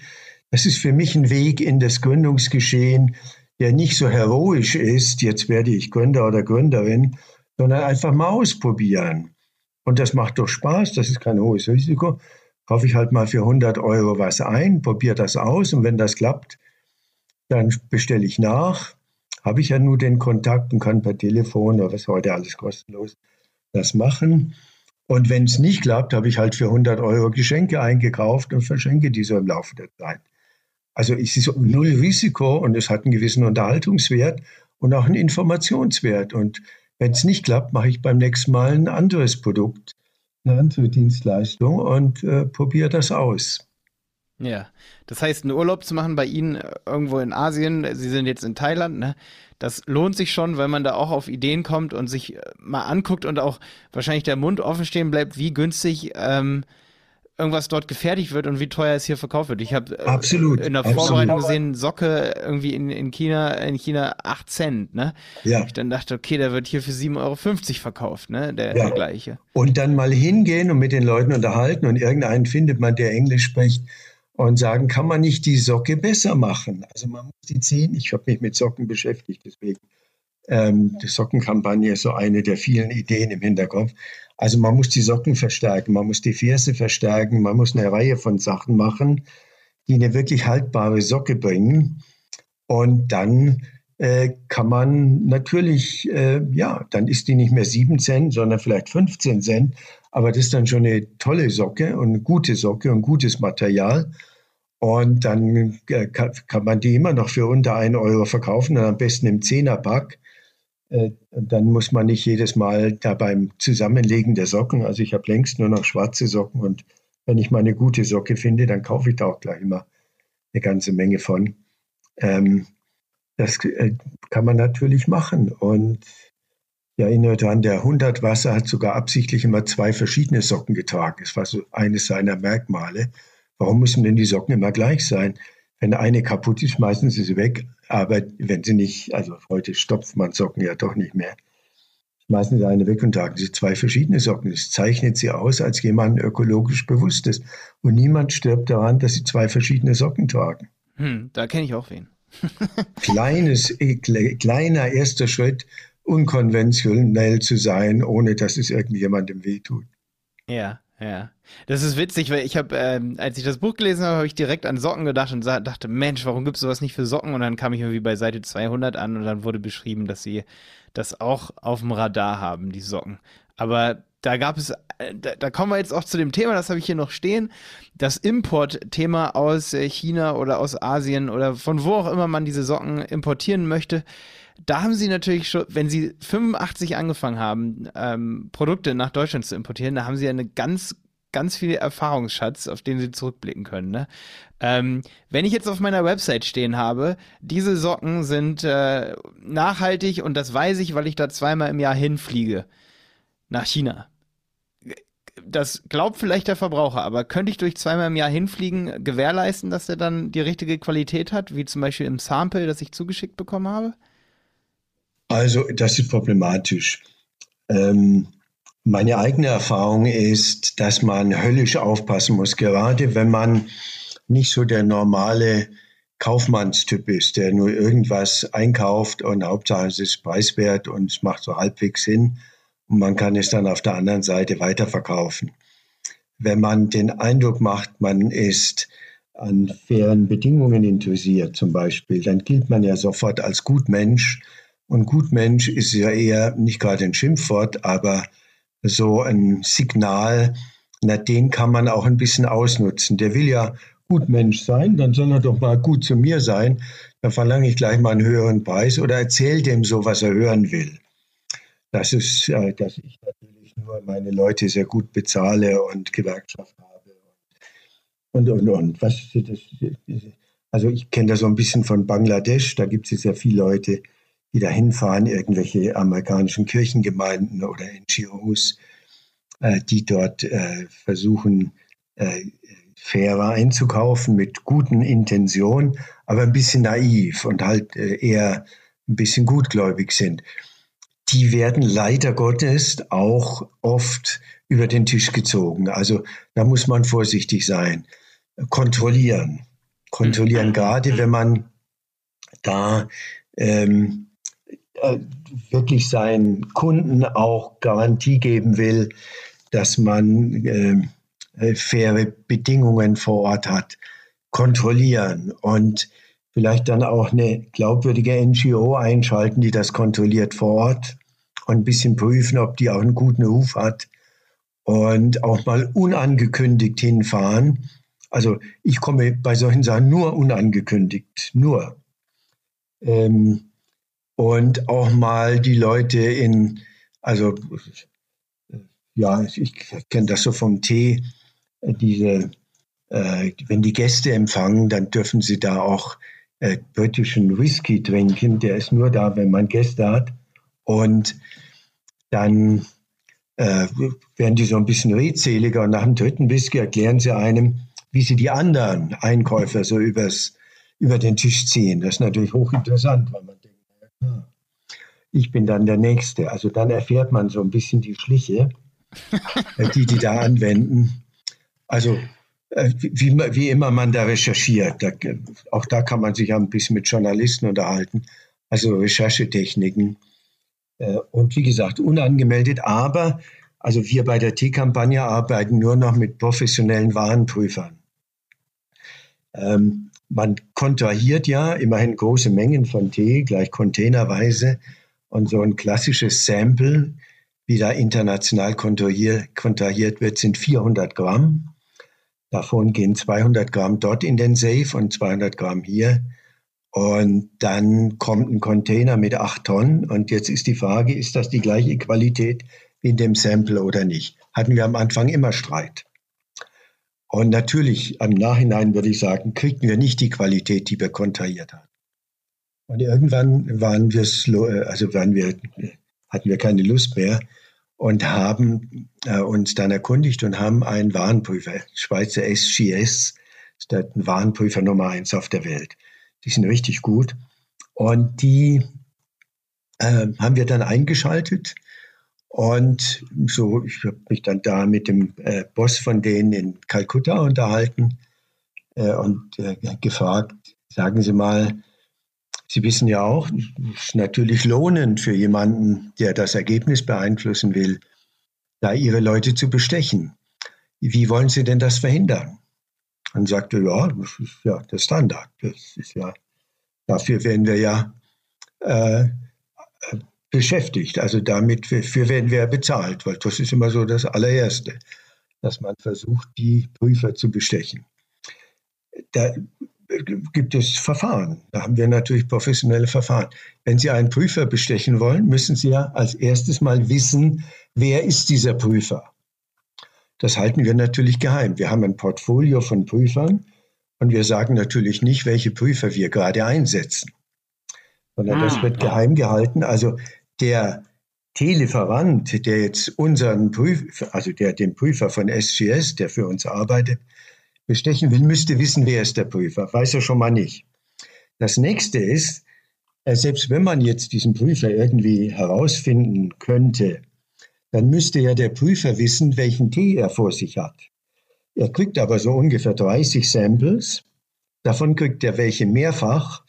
Damit, da prüft man auch gleich die Qualität des Prüfers, ob der bei den gleichen Proben, äh, die da in seinem 30er Sample drin sind, auch zum gleichen Ergebnis kommt. Aber welche von den 30 jetzt genau das Sample ist der T-Kampagne, das weiß der Prüfer ja nicht. Der kriegt ja nummerierte Samples, die wieder ein anderer von SCS, ein Vorgesetzter, in seinem Safe hat. Er hat den Code, welches Sample zu wem gehört. Also der Prüfer weiß auch nicht, welches äh, Sample er vor sich hat, von wem das stammt und äh, für wen das getestet wird. Das heißt, es gibt schon mal zwei Barrieren. Der, derjenige, der bestechen will, weiß nicht, wen er bestechen kann. Und derjenige, der vielleicht dann doch durch Tricks oder was immer bestochen wurde, weiß nicht, welchen Tee er vor sich hat, sodass er gar nicht, auch wenn er so. Das äh, sind so Kleinigkeiten. Nur zu dem Thema Bestechung gibt ja noch ein paar war ja andere Themen. Also es ist schon gut, wenn man da professionelle Leute einschaltet, die alle diese Themen als Alltagsgeschäft kennen, dann ist man der Gefahr, dass man da über den Tisch gezogen wird, doch etwas weniger ausgesetzt. Und da man ja preiswert einkauft in der Quelle, kann man sich solche Ausgaben schon leisten. Also wir reden bei der Teekampagne bei 400 Tonnen ja über hohe Umsätze, ja immerhin ungefähr 10 Millionen Euro und dieses SGS kostet uns im Jahr etwas über 70.000 Euro. Das ist ein ordentlicher Betrag, aber das lohnt schon bei solchen Mengen und solchen Größenordnungen. Ja, also ja. das kann ich jedem Gründer nur empfehlen, wenn er solche Einkäufe macht, dass er solche Prüfer vor Ort einschaltet, muss nicht gleich SGS sein, aber sich Gedanken macht, dass er nicht nur an den Erzählungen der Leute hängt. Das ist zu wenig. Ja, das heißt, äh, auf der Website das zu schreiben, das ist allenfalls ein romantisches Versprechen, aber es ist noch keine Garantie, ne? Das ist Überhaupt nicht. Und wenn ich meine Kunden quasi damit äh, hole, dass ich solche Versprechen in die Welt setze, dann würde ich schon, damit ich da nicht böse auf die Nase falle, und man hat ja Konkurrenten, die auch ein bisschen Ahnung haben und dann sagen, der Typ äh, schwindelt da doch. Also kann man ja bös äh, auf die Nase fallen. Da ist es schon gut, wenn man wie ein äh, Journalist, man im Journalismus auch so, ich muss mindestens zwei unabhängige Quellen haben. Eine Quelle reicht nicht. Also ich muss mindestens zwei unabhängige Quellen haben. Natürlich besser, ich recherchiere noch weiter. Also äh, diese Versprechen nicht unvorsichtig machen, sondern kontrollieren und professionell an die Sache rangehen. Ja, und für die Händler ist man dann aber relativ attraktiv eigentlich, wenn man sagt, wir wollen faire Arbeitsbedingungen und zahlen dann am Ende des Tages auch ein bisschen mehr pro äh, Kilo. Für die Händler ist man attraktiv, aber man will, will, ja auch für das, was man mehr bezahlt, die Gegenleistung haben, nämlich dass da fair mit den Produzenten umgegangen wird, dass da nicht abends das Altöl in den Gully geschüttelt, äh, geschüttet wird, dass man wirklich Biobaumwolle erhält und nicht irgendwas anderes. Und das will ja, äh, will man ja alles auch bekommen. Das bezahlt man ja auch. Und wenn man es bezahlt, sollte man auch wirklich Garantien haben und äh, zuverlässig das auch bekommen, wenn man es bezahlt. Und dem Kunden berechnet man es auch. Und wenn dann herauskommt, das stimmt ja alles nicht, ist das ein K.O.-Schlag möglicherweise. Ja. Ich kann auf jeden Fall bestätigen, was in Ihrem Buch steht. Wenn man so eine Freundschaftsökonomie, sage ich mal, anfängt oder so eine Freundschafts-Entrepreneurship, ne, dass man einfach was bestellt und dann ohne, dass man eine Gewinnmaximierung im Kopf hat, dass man das dann verteilt im Büro, wo auch immer. Das hat bei mir schon mal funktioniert. Ich habe allerdings ein extrem schlechtes Gewissen, weil das waren Merino-Schals. Und ähm, die werden ja oft, äh, da gibt es, da werden dann die Tier, ich sage mal, da ist viel Tierquälerei mit im Spiel und so, aber ich wollte es echt wissen und das war eher so eine investigative Bestellung von mir. Ähm, vor einem Jahr war das. Auch im Winter. Und dann, dann habe ich die bestellt und wollte einfach wissen, was ist das für Qualität? Da bin ich halt über Alibaba. Das ist ja heute super einfach geworden. Ne? Also so wie 85, so schwierig ist das ja nicht mehr, ne? Dass man dann sein erstes Sample bekommt. Und ich war wie vom Stuhl gehauen. Ich war vom Donner gerührt, was das für eine Qualität war. Also es war, ich kann bis heute, die, die halten, haben eine lange, also ich habe den dann natürlich getragen, sonst wäre es ja Verschwendung. Aber der hält definitiv lange, eine hohe Benutzung, äh, also auch eine starke Benutzung hält er ab, fängt nicht an zu riechen, daran merkst du ja schon, dass es ein guter Stoff ist. Und ich war, ich habe mir immer gedacht, es kann nicht sein, dass wenn ich davon einen Container bestellen würde, ähm, dass das die gleiche Qualität hat. Und es hat auch funktioniert, dass alle gesagt haben, boah, warte mal, der Schal, der hat 10 Euro gekostet, äh, ich gebe dir 15, gar kein Problem, Malte. Du hast ja auch die Bestellkosten gehabt und gar kein Problem. Also äh, viele, denen ich dann diesen Schal gegeben habe, weil ich habe halt 10 Stück bestellt, ne, die haben dann sofort gesagt, ja klar, äh, der Preis ist ja super gut. Also was sie da im Buch schreiben, das funktioniert eigentlich immer. Ja, ja, aber ich würde aufpassen bei der zweiten oder dritten Bestellung. Die zweite Bestellung geht vielleicht auch noch. Bei der dritten Bestellung habe ich dann die Erfahrung gemacht, oh wei, dann ist es plötzlich nicht mehr so. ähm, ja. Also gar nicht die erste. Das Sample ist immer gut. In Ihrem Fall, diese zehn Schals waren so eine Art Sample. Ich bin misstrauisch geworden. Es kann ja sein, dass das völlig anders ist. Ja, who am I to know? Aber meine Erfahrung sagt, ähm, vorsichtig sein. Ich würde dann auch beim zweiten oder spätestens beim dritten Mal jemanden vor Ort einschalten und der muss dann diese Schals äh, vor Ort genau vergleichen und bevor sie im Paket nach Deutschland gehen. Ja, das ist auf jeden Fall super gut zu wissen, weil ich denke, man kann da schon relativ naiv dran gehen. Ich, ich kenne einige, mein, ich sag mal, bester Freund und Geschäftspartner der Jonas, die verkaufen nun chinesische Tees. Teewald, das ist deren Online-Shop. Und ich weiß nicht, wie intensiv da, die das dann auch vor Ort testen und eine Prüfungsgesellschaft haben. Deswegen werde ich ihn auf jeden Fall mal fragen, auch wie die das mit ihrem Tee machen. Und ähm, da würde mich noch interessieren, wie ist das denn für kleinere Unternehmen, die jetzt, sage ich mal, 20 oder 30.000 ähm, Euro Umsatz im Monat machen oder 100.000, das ist ja nicht so viel wie die Teekampagne, ne? Ähm, könnte man dann, wird das dann nach der Menge, die geprüft werden muss oder den Containerladungen berechnet dann? Also kann man da auch als kleineres Unternehmen einsteigen bei so einer Qualitätsprüfung? Das kann man auch als kleines. Die Schweizer SGS sind auch die teuersten, sind aber auch die besten. Aber das äh, ist ja auch schon gut. Das signalisiert ja auch dem Hersteller, da ist eine Prüfungsinstanz. Das allein ist ja schon auch schon, dass der Käufer in Prüfungsinstanz denkt. Auch das allein bewirkt schon was. Ähm, wenn Sie jemanden vor Ort haben, und in Ihrem Fall mit dem chinesischen Tee haben Sie ja gesagt, da ist auch jemand vor Ort, oder so, dann kann die auch vor Ort schon ein bisschen prüfen. Dann muss er halt mal die beiden Tassen nebeneinander halten, das Sample und dann das, was geliefert wird, um zu gucken, ist es denn so ungefähr das Gleiche? Und ja, das kann man ja dann auch, äh, man kann sich natürlich einen T-Tester auch besorgen, muss man nicht gleich SCS dann. Also das kann man schon mhm. machen, aber ich sage ja nur, die Kontrolle ist wichtig, dass man nicht so als Naivling da über den Tisch gezogen wird. Ja, bevor es nach Deutschland geliefert wird. Ne? Die Freundschaftsökonomie ist eine wichtige Sache, ist ein wichtiger Einstieg in Entrepreneurship und es wäre doch schade, wenn die an solchen äh, naiven äh, Vorgehensweisen scheitern würde. Deswegen, ähm, gerade wenn man ein bisschen bessere Ökonomie machen will wie die anderen und glaubwürdige Ökonomie, dann sollte man nicht blauäugig sein und dann sagen, wir wollen die bessere Ökonomie machen. Aber dazu gehört auch ein Stück weit vorsichtige Kontrolle und wissen, dass eben die Gutgläubigen auch oft über den Tisch gezogen werden.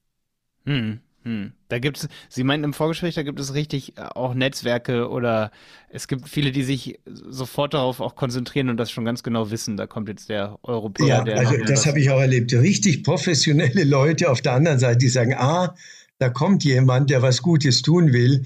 Die haben sich richtig darauf angelegt, also darauf spezialisiert, solche gutmeinenden Menschen auszunehmen, muss man leider sagen. Auch das gibt es. Ich sage nicht, das ist die Norm, aber das gibt es. Die sind da auch spezialisiert. Wenn Sie das nachlesen wollen, ich habe ein Buch, da ist die Geschichte aufgeschrieben. In welchem Buch, können Sie das nochmal ganz kurz sagen? Sie waren Reichtum von unten, das müsste ich Ihnen schicken. Ich glaube, das ist nicht mehr zu kaufen. Das können wir hier verlinken, ja. Sie das, waren ganz kurz eben weg, aber ach, das, solange wir das, das verlinken, müssen, das Buch. Sie, das steht in Kopfschlecht Kapital auch drin. Da habe ich so ein äh, das ist die Geschichte aus den Philippinen mit dem Restaurant. Ja. Wir haben eine Schule gegründet am Smoky Mountain und sind dann unangekündigt gekommen. Und dann haben wir festgestellt, die Schule war da, aber mit einem anderen Schild. Die hatten unser Projekt auch gleich an Terre des Hommes auch verkauft. Hatten die zwei, die das finanzierten. Vielleicht haben sie es auch noch an jemanden dritten, das weiß ich nicht. Aber jedenfalls, wir kamen drei Tage vorher. Und da war unsere Schule, die wir da gegründet hatten, mit einem Schild Terre des Hommes. Von uns war da gar keine Rede ähm, geschickt. Haben wir halt zwei Sponsoren aufgetan, ohne dass wir davon wussten. Wir haben die gesamte Schule finanziert und die Theatersom-Leute haben die Schule auch finanziert. Ja, auch eine Art von äh, Criminal Entrepreneurship. Ach so, jetzt habe ich verstanden. Ja. ja, die Internetverbindung war gerade nicht so perfekt. Äh, ich denke, aber das ist für die Zuhörer nicht so schlimm. Also es gab sozusagen zwei Finanziers für diese Schule. Die haben die Schule, die wir ihnen da finanziert haben, gleich zweimal finanziert. An Sponsoren verkauft, ja. oh Gott. das kommt, ja, wenn man unangemeldet kommt. Das haben wir dann recherchiert und auch im Detail aufgeschrieben, wie die das gemacht haben und so. Ähm, nur einfach mal, um äh, den Leuten zu sagen, wenn ihr gutwillig seid, ist es doch schade, wenn ihr da ausgenommen werdet. Passt ein bisschen auf. Ja, ja. Okay, Professor Faltin. Ähm, das heißt, es gibt für alle, die gründen wollen. Und man kann auch als, und Sie halten auch Leute an, also jeden, der Lust hat. Ähm, Sie schreiben ja auch in Ihrem Buch, manche, die wissen das gar nicht, dass sie eigentlich ihr ganzes Leben lang gründen, dass eigentlich alles Unternehmertum ist, was man so anfasst. Ne? Sie empfehlen jedem, wirklich was in die Hand zu nehmen, oder? Also für mich Unternehmertum, das Wort verwende ich nicht, weil da lauter so Bilder aus der Vergangenheit. Ja, okay. Der, okay. der männliche, durchsetzungsstarke, so Rockefeller, Krupp oder so. Also diese Bilder sind alle schlecht, die gelten heute nicht mehr. Ist, Auch Kapital ist nicht mehr der Engpass. Bei Krupp oder bei Rockefeller oder so, da Stahlwerk, Eisenbahnbau, da war Kapital der Engpass. Heute, ist Kapital.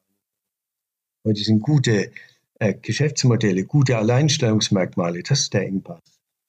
Äh, auch Management ist nicht der Engpass. Es gibt genügend äh, Masters of Business Administration, die so einigermaßen gelernt haben zu managen. Das muss man nicht selber machen.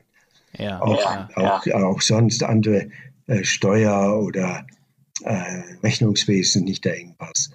Ähm, also diese alten Bilder schaden mehr, als sie nutzen. Deswegen spreche ich von Entrepreneurship oder Startup.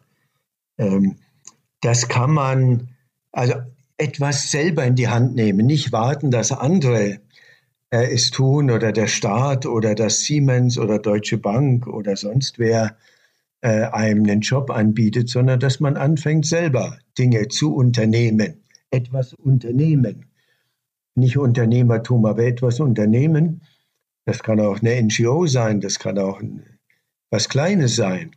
Es kann sein, eine Fahrradtour für seine Freunde organisieren, aber etwas selber aktiv werden. Das ist der erste Schritt. Und das kann man natürlich auch machen, indem man ein kleines Unternehmen gründet. Oder Freundschaftsökonomie.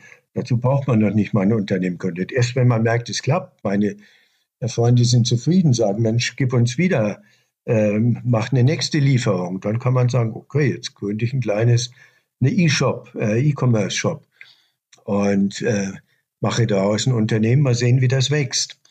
Ja. Ähm, also Freundschaftsökonomie. Und das ist natürlich eine Chance. Also ausprobieren. Nicht gleich ins kalte Wasser springen, aber ausprobieren. Also äh, Bootstrapping von äh, äh, Bottom-up, äh, nicht gleich mit äh, Venture Capital, sondern erst mal im Kleinen ausprobieren. Das wäre so mein Ratschlag. Geht nicht mit allen Sachen. Manchmal muss man auch groß einsteigen. Um ja. In die Economies of Scale, die sind äh, manchmal nicht im Kleinen da.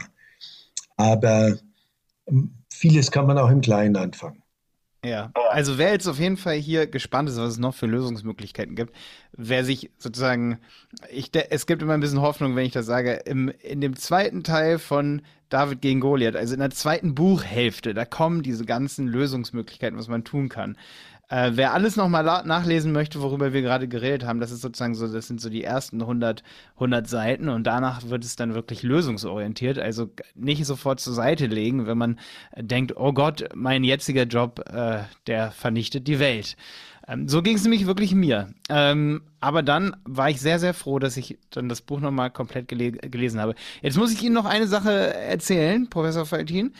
Und zwar das ist, das ist eine Herzensangelegenheit von mir. Ich habe, ich würde immer, immer gerne wissen, wer sich den, den Buchtitel Kopfschläg Kapital ausgedacht hat, weil ich den so genial finde. Wer hat sich den ausgedacht? Das ist eine, ja, ist eine, die Geschichte geht so. Der Verlag wollte äh, also Einführung ins Unternehmertum oder wie gründe ich ein Unternehmen? Und ich habe gesagt, nein, das ist es nicht. Und also wir konnten uns nicht einigen. Die hatten lauter Themenvorschläge, die fand ich viel zu langweilig und die trafen auch nicht das, was ich ausdrücken wollte. Und ich hatte Vorschläge, die Revolution in der Ökonomie oder jeder kann äh, die Welt verändern oder jeder kann Siemens schlagen. Oder also ich hatte Themen, die wurden der Verlag immer nur den Kopf schüttelte.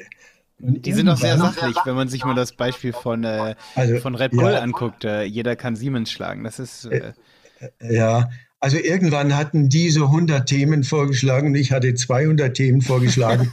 und dann waren wir am Telefon und die Nerven lagen blank und ich sagte, mit Ihnen hat das keinen Sinn. Jetzt hören wir auf, das hat keinen Sinn, das ist nicht. Ähm, Und der sagte auch, Herr Faltin, Sie sind Professor, wir kommen nicht zu einem Titel. Jetzt hören Sie mal auf, lassen Sie von uns sagen, wie Titel aussehen müssen. Das ist ja unser Geschäft, wir haben wirklich Ahnung und Sie haben diese Ahnung nicht. Und ich sagte, nein, das ist nicht, ähm, es geht nicht um Kapital und das Kopfschlägkapital, das ist, das will ich sagen. Und da sagte der, Kopfschlägkapital, ja, das ist doch ein Titel. Ich sagte, ja, Kopfschlägkapital, ja. Das sagt er doch. Das ist ein Titel, Kopfschlägkapital. So ist das entstanden. Also mitten in einem äh, richtig Schlagabtausch, wo die Nerven ja. blank lagen und wir uns gegenseitig für unfähig erklärten, entstand dieses Kopfschlägkapital. Stark. Und wissen Sie was? Dieser Titel, der hat mich vielleicht jetzt nicht so intensiv, wie ich das jetzt äh, sage, aber er hat mich zum großen Teil, ich habe nämlich, als das Buch rauskam, Abitur gemacht und habe danach im Haus Notruf gearbeitet und habe ein, ein Jahr lang sozusagen rumgesessen und auf irgendwelche Alarme gewartet, die reinkommen, also wenn da irgendwer auf so einen Knopf drückt, ne? Und habe zu Hause gesessen und äh, normalerweise macht man ja nicht so viel mit seiner Zeit, aber ich hatte immer, ich habe das Buch nicht gelesen zu dem Zeitpunkt, aber ich hatte immer diesen, weil viele um mich rum drüber geredet haben ähm, und gesagt haben, ich war schon so ein bisschen in dieser Gründerökonomie so drin, wie gesagt, ich hatte 2000, in, in, in den Jahren hatte ich 2008 äh, Abitur, ne? Und ähm, da, da hatte ich immer im Kopf, Kopf schlägt Kapital. Das hatte ich irgendwie immer im Kopf, weil das Buch da rauskam, ne? Ähm, und das hat mich beeinflusst. Ich habe mich immer auf den Hintern gesetzt und ganz viele Sachen gelernt. Und habe immer gedacht, ich habe den Titel falsch interpretiert. Sie merken das jetzt vielleicht, ne? Ich habe immer gedacht, das Wichtigste ist ich, obwohl in einem Sinne habe ich es schon richtig verstanden, dass die Idee das Wichtigste ist. Und ich habe das immer so interpretiert, das Wissen, das ich habe, ist das Allerwichtigste. Stimmt ja auch eigentlich. Meinen Sie ja indirekt mit dem Buch, ne? Wir sind in einer Wissensgesellschaft und nicht in einer Kapitalgesellschaft. Das äh, haben die meisten noch nicht verstanden. Und beim Entrepreneurship geht es darum, Wissen neu einzusetzen, Wissen neu zu kombinieren. Ähm, die Neukombination, das ist Schumpeter. Nicht ja, einfach klar. sagen, hier zum Patent und wie kann ich das umsetzen.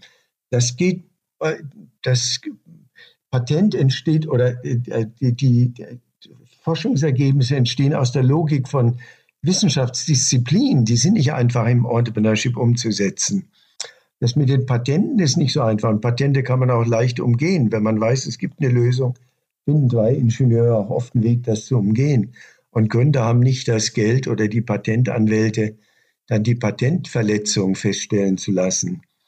Also ich ja, finde Patente, die ja oft als der Königsweg angesehen werden, sind nicht in Wirklichkeit ein Königsweg, sondern die Neukombination von Wissen.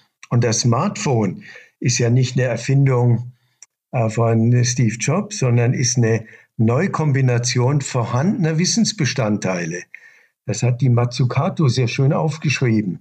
Es sind lauter vorhandene Wissensbestandteile, die der Steve Jobs selber in einer Weise neu kombiniert hat. Das war seine Leistung. Innovation, nicht Erfindung. Ja, stark. Auf jeden Fall ist Ihr Name genial für das Buch gewesen. Also, es hat mich beeinflusst, ohne das Buch zu lesen. In einem Satz haben Sie es geschafft, mich zu beeinflussen.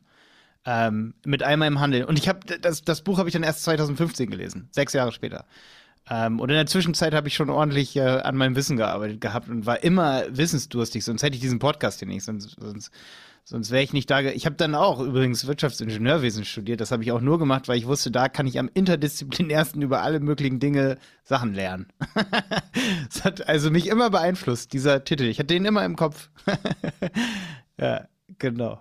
Kommen Sie ich doch mein, zu unserem mein, Summit. Das sind ja Leute, die alle Kopfschlägkapital gelesen haben. Ja, was ist das für ein Summit? Können wir dafür Werbung machen? Das wusste ich jetzt noch gar nicht. Aber können, können Sie das ganz kurz anschauen? Das ist eine Veranstaltung, zwei Tage lang. Es gibt auch ein Pre-Summit vorher, aber zwei Tage lang.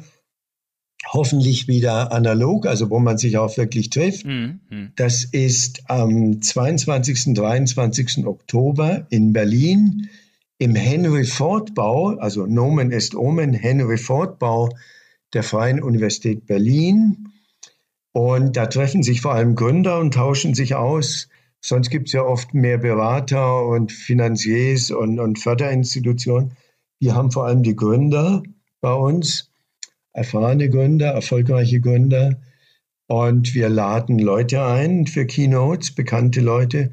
Professor Yunus, Bangladesch, Friedensnobelpreisträger, war einer davon. äh, äh, von Weizsäcker.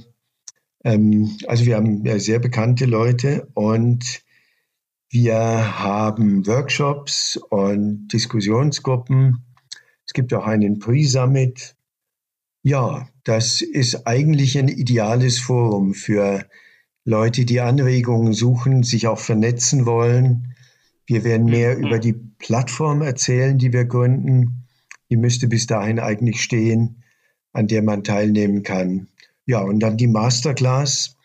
Das sind äh, eine Gruppe von ungefähr 100 Leuten, die ich berate in Alleinstellungsmerkmalen, also Kopfschlägkapital. Wie kann ich ein äh, Businessmodell erarbeiten, systematisch erarbeiten, das gute Alleinstellungsmerkmale hat, das gleich auf mehreren Beinen steht, also mehrere Alleinstellungsmerkmale hat.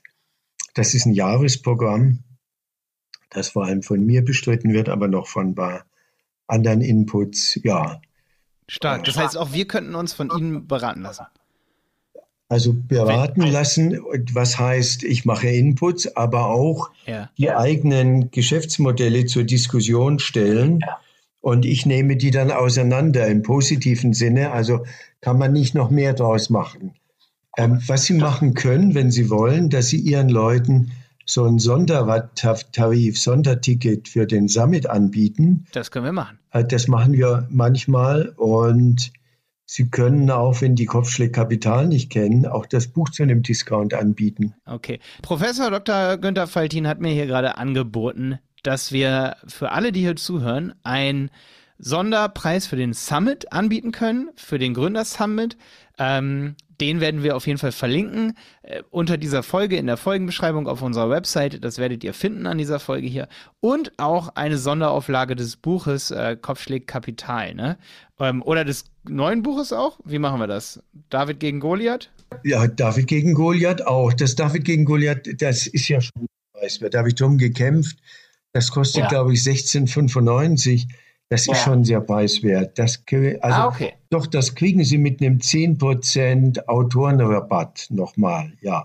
Für die Zuhörer hier. Können wir das so hier sagen? Ja? Dann ist es nur noch 15 Euro, ja. ja. Und für alle, die was Gutes tun wollen, die kaufen das für einen normalen Preis. ja, aber gerne 15. Also ich bin, äh, gucken Sie, die wirklich erfolgreichen Gründer waren immer preiswert. Henry Ford ist ja deswegen so reich geworden, weil er extrem preiswert war oder ja, Duttweiler ja. oder die Gebrüder Albrecht sind doch deswegen so hoch erfolgreich, weil sie preiswert waren. Oder dann Lidl, aber auch die Teekampagne. Also äh, zu einem möglichst hohen Preis zu verkaufen und an jedem Stück maximal viel zu verdienen. Gucken Sie doch mal, wo die wirklich erfolgreichen Leute sind. Also gut, Apple oder jetzt äh, Louis Vuitton oder sowas. Diese Edelmarken, das sind Gegenbeispiele. Aber äh, es gibt eben auch hoch erfolgreiche Gründer, die mit preiswerten und guten Artikeln äh, äh, erfolgreich wurden und reich wurden. Und mein Herz schlägt mehr für diese Richtung. Schön, das ist schön. Das klingt schön und fair. Äh, haben Sie eigentlich deswegen, wegen des Buches dann, ähm, 2010 das Bundesverdienstkreuz bekommen? Hätt, nicht wegen des Buchs. Ich, nein, nicht wegen des Buchs. Das, äh, ich habe das bekommen, weil ich der Erste war, der diesen Gedanken Entrepreneurship, ähm, das ist eben nicht die Übersetzung von Unternehmertum, auch wenn das so bei Wikipedia oder im Lexikon steht. Entrepreneurship im Englischen betont dann die Innovation. Sie können hier auch Unternehmer sein ohne Innovation. Aber im Englischen ist, hat es eine Reihe von Begriffen für Unternehmertum. Self-employed, Mom-and-Pop-Shop, Undertaker. Das ist aber mehr der, äh, der, der Typ, der den das Grab schaufelt, aber Undertaker wird manchmal auch anders verwendet. Ähm, ja, aber meistens ist Self-Employed, was hier, äh, also das Wort Entrepreneurship, Entrepreneur betont das, das Innovative. Das ist Schumpeter. Unternehmertum, sagt Schumpeter, hat zwei Lager. Das große Lager sind die, die den Besitzstand verteidigen. Und das kleine Lager sind die Angreifer, Albrecht, äh, äh, Rock, äh, ja, nicht Rockefeller, äh, Henry Ford, Tutweiler, ähm, dieser Brillenmensch, wie heißt der? Vielmann. Also das sind die Kleinen. Und die Spannen, die die Wirtschaft voranbringen, sind eben diese Angreifer im Schumpeterschen Sinne. Während Unternehmertum ist zu einem großen Teil dieses Besitzstand verteidigen gegen die Angreifer. Deswegen ist oh, das Wort Unternehmertum bringt zwei völlig verfeindete Lager unter einen Hut, die nichts miteinander zu tun haben. Deswegen ist das Wort Unternehmertum schon von daher eigentlich unbrauchbar. Aha, und das heißt, Sie haben sozusagen für diese Formung dieses Begriffs oder dieser Begriff hat ja auch das, was da drin steckt, sozusagen dafür, für die, für die Sache. Ja, für die Angreifer, die, die Entrepreneurs sind die Angreifer, die eine bessere Qualität einbringen, einen besseren Preis einbringen, günstigeren Preis, die Fair Trade oder also irgendetwas einbringen, was etwas Neues ist, was die, die bessere Ökonomie macht. Das ist für mich Entrepreneurship. Und diese Würdigung. Ich habe eine Reihe von Preisen bekommen, Deutschen Gründerpreis und so, und auch in den USA einen Preis oder ich habe eine Ehrendoktorwürde bekommen. Das betont dieses Entrepreneurship äh, als dieses äh, Innovative für eine bessere Gesellschaft, für eine bessere Ökonomie und eben auch, dass heute Entrepreneurship für jeden zugänglich ist, vor allem auch für Frauen. Das ist nicht eine männliche Geschichte. Unternehmertum war typisch männlich. Es waren fast nur Männer. Nur dieses durchsetzungsstark und auch mal was Ungratis gratis sein lassen. Äh, das ist nicht zugänglich für viele Menschen gewesen. Aber das Entrepreneurship ist für alle zugänglich. Es gibt eine indische Übersetzung von, also eine indische Ausgabe von Kopfschlägkapital und die heißt Entrepreneurship for Everyone. Da kommt dieser Gedanke rein, Entrepreneurship ist heute viel mehr Menschen zugänglich wie früher. Und diese, äh, das Bundesverdienstkreuz war für diesen Gedanken, Entrepreneurship, viel mehr Menschen zugänglich machen. Ich habe auch eine Stiftung mit eigenen Mitteln ausgestattet, die hat genau dieses Ziel, Entrepreneurship viel mehr Menschen zugänglich zu machen. Und ein Mittel ist diese Freundschaftsökonomie. Im Kleinen anfangen, ohne großes Risiko, mal ausprobieren im Freundeskreis. Und wenn das klappt, hat man schon den ersten Schritt gemacht in dieses etwas Unternehmen und Entrepreneurship äh, bottom-up von unten. Ja, schön, dass Sie hier waren, auf jeden Fall. Also es hat mir sehr gefreut und äh, es hat ja wirklich zwei Jahre gedauert. Ich bin ja seit zwei Jahren dran, dass wir ein Treffen zustande bekommen. Ähm, auf jeden Fall ist es so lange, dass ich das schon im Auge habe und ich hoffe, oder ich, es ist ja meine eigene äh, Motivation, dass ich auch noch mal ähm, so sowas anfange, wo ich dann am Ende stolz drauf bin. Und ich glaube, die, die nächste Generation, auch schon so meine Generation, ich bin Generation Y, ne? Ja. Und die Generation Z, da sind einige dabei, ne? Ähm, die, sag ich mal, angreifen wollen auf eine andere Art und Weise. Haben Sie auch das Gefühl? Ja, also das ist natürlich der Königsweg für eine eigene Berufslaufbahn. Nirgendwo können Sie eigene Vorstellungen und eigene Art zu arbeiten und kreativ zu arbeiten so gut umsetzen wie beim Entrepreneurship. Früher wollten die Leute zum Staat oder sie wollen in den öffentlichen Dienst oder sie wollten zu Siemens oder zur Deutschen Bank oder zu McKinsey. Das hat ein bisschen nachgelassen. Die einzige Art, wirklich äh, sein Leben ökonomisch so einzurichten, wie man das selber seine Neigungen und Vorstellungen und Wünschen äh, zufolge einrichten könnte, ist dieses Thema Entrepreneurship. Und vielleicht noch einen letzten Satz. Der, der chinesische Philosoph Konfuzius hat einen guten Satz gesagt, nämlich, wenn du das zu deiner Aufgabe machst, was du gerne tust, dann brauchst du dein Leben lang nicht arbeiten. Das ist ja ein Wahnsinnssatz. Und diesen Satz können Sie nicht bei McKinsey umsetzen und auch nicht bei Siemens oder im öffentlichen Dienst, den können Sie nur umsetzen beim Entrepreneurship. Dort können Sie sich etwas suchen, was Sie gerne tun. Und jetzt kommt der Einwand, na, da gibt es aber auch immer Sachen, die Sie nicht gerne tun, Rechnungswesen oder Steuer. Das können Sie abgeben. Gründen mit Komponenten, das haben wir heute gar nicht äh, darauf eingegangen. Wir sind in einer hocharbeitsteiligen Gesellschaft alle die Teile beim Gründen, die ich nicht gerne mache, abgeben, an professionelle Partner abgeben. Mein Geschäftsmodell muss eben so viel erwirtschaften. Das muss so gut sein, die Alleinstellungsmerkmale müssen so gut sein, dass ich eine Marge erwirtschafte, die mir erlaubt, alle die Dinge, die ich nicht gerne mache und wo ich nicht gut bin, abzugeben an professionelle Partner. Konzept plus Komponenten, K und K. Stark. Plus Komponenten, das macht einen modernen Gründer aus. Und das ist nicht Unternehmertum. Die Unternehmer haben immer alles gemacht. Die, diese alten Unternehmer, so meines Alters, die sagen immer, Faltin, bin morgens der Erste im Büro und abends der Letzte. Dann sage ich, das sind Sie ein schlechter Unternehmer. Was? Ja, Sie sind ein schlechter Unternehmer. Sie müssen einen Horizont im Auge haben, nicht morgens der Erste im Büro sein. Sie müssen lesen, Sie müssen mit wichtigen Leuten sprechen. Den Horizont im Auge haben, nicht das Tagesgeschäft organisieren. Das müssen andere machen. Sie sind nicht der Manager, Sie sind der Entrepreneur. vielen Dank. Das war nochmal wirklich viel zum Schluss. Vielen, vielen, vielen Dank. Ähm Okay, wir bleiben in Kontakt. Ich setze ja, Sie ja. beim Entrepreneurship Summit auf unsere Gästeliste. Da brauchen Sie nicht anmelden oder so. Dann kommen Sie einfach so dazu. Aber für Ihre Leute, definitiv. wenn Sie wollen, machen wir einen Sondertarif. Vielen, vielen, vielen Dank. Ja, wir sind da definitiv. Und ich hoffe, dass man den einen oder anderen Zuhörer, die ein oder andere Zuhörerin hier auch auf dem Summit dann trifft. Ähm, wer gründen möchte, ähm, ich hoffe, es war genug, ich bin mir sicher, es war genug Motivation zum Gründen mit in dieser Folge hier drin. Professor Dr. Faltin, vielen Dank, dass Sie da waren und danke für das tolle Gespräch. Ich bedanke mich, war mir ein Vergnügen. Schön, dass du bei dieser Podcast-Folge dabei warst. Ich bin jetzt mal ganz kurz dein Malte.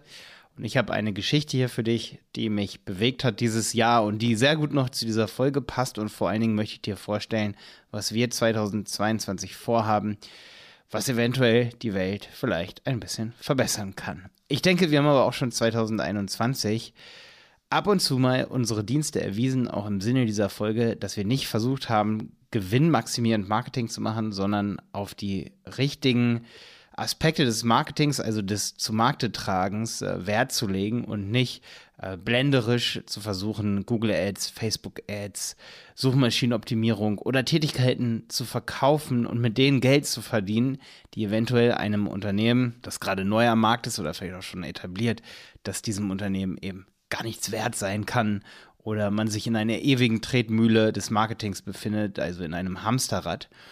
Und da möchte ich dir ganz kurz vorstellen, was wir zum Beispiel dieses Jahr gemacht haben. Und da dreht es sich um eins unserer Produkte, das ist websitepiloten.de. Websitepiloten, das ist ja eine Marketingplattform. Und man könnte jetzt sagen, okay, Malte, ihr seid genauso schlimm wie die anderen.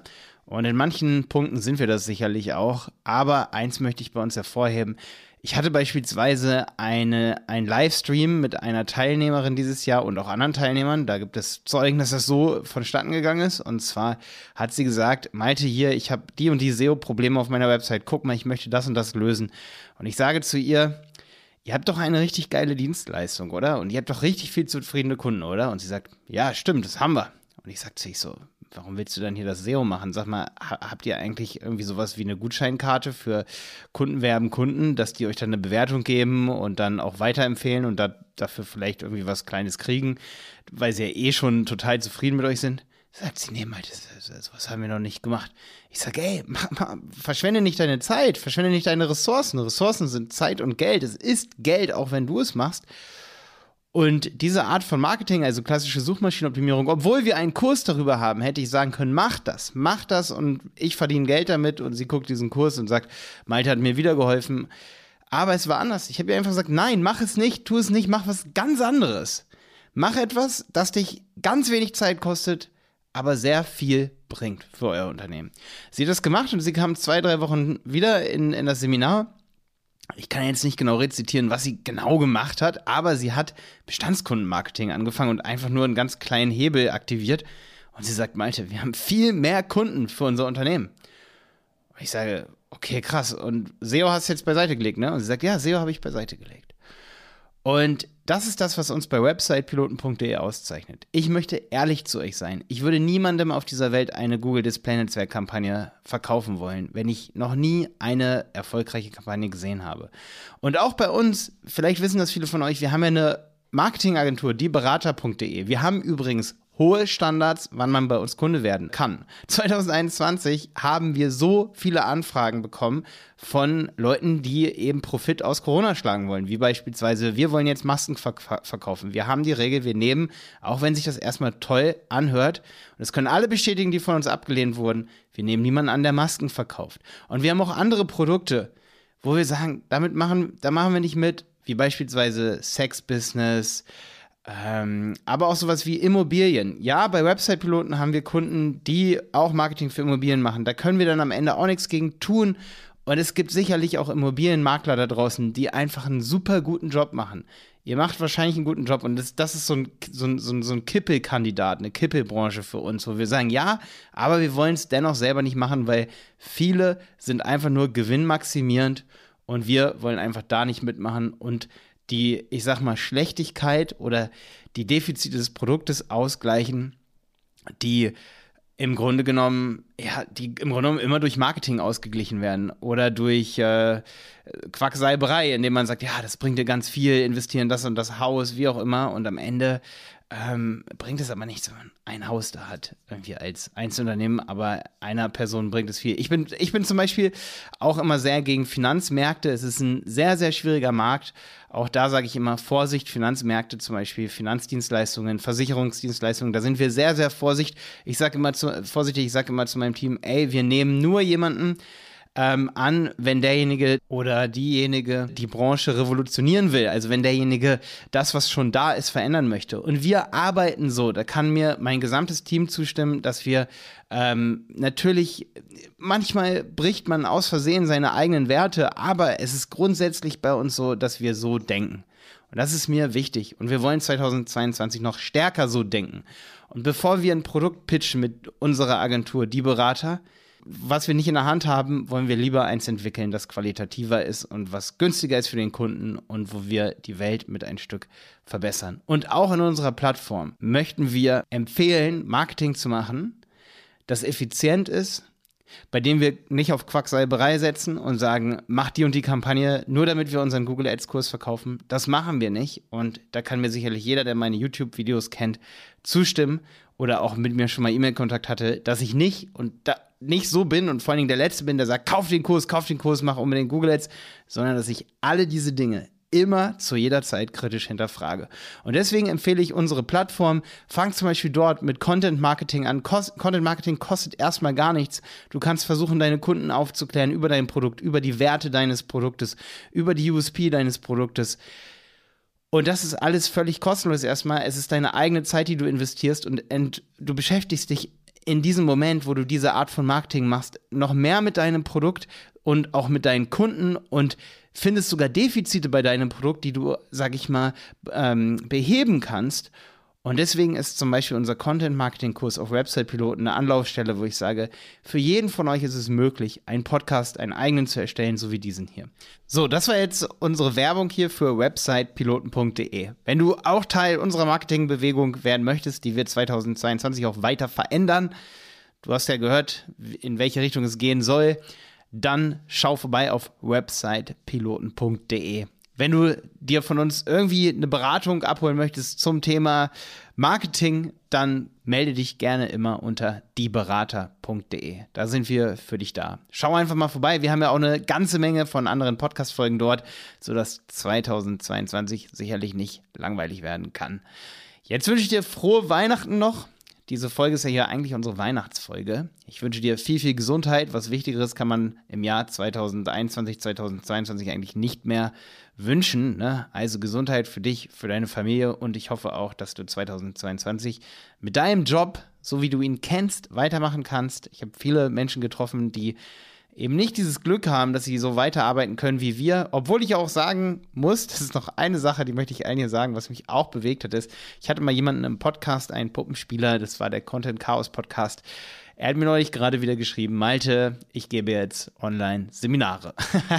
das hat mich super gefreut und äh, ich habe so viele in letzter Zeit getroffen, die eben sagen, ich kann ich kann nicht das machen, was ich bin, ob ich jetzt Schauspieler bin oder eben Puppenspieler oder äh, einen Club habe bitte schau dich um, was du machen kannst online. Schau mal vielleicht mal vorbei. Es gibt da nur ein paar wenige Folgen. Es ist Content Chaos. Den Podcast betreiben wir momentan nicht so aktiv, aber es gibt ein paar Folgen, die echt schon bewegen können. Es sind drei Folgen, wo ich den, Olaf heißt der, wo ich den dazu bringen möchte, einen Podcast zu starten oder eben Videos zu machen. Und er macht Videos und vor allen Dingen jetzt Online-Coachings. Hat mich auf jeden Fall bewegt, diese Geschichte, ähm, dass es sich wirklich so entwickelt hat. Und gerade wenn du jetzt diesen Podcast hier gehört hast, dann hast du sicherlich, hast, dann hast du sicherlich gemerkt, jeder kann die Welt mit einem Produkt verbessern. Man muss nicht immer unbedingt die Welt verschlechtern, wenn man Entrepreneur ist. Jetzt aber wirklich frohe Weihnachten und ein frohes neues Jahr, feierschönes neues Jahr mit frischem Mut und deiner Familie hoffentlich und vielen Ideen. Bis dann und bis im nächsten Jahr, dein Malte Helmholt.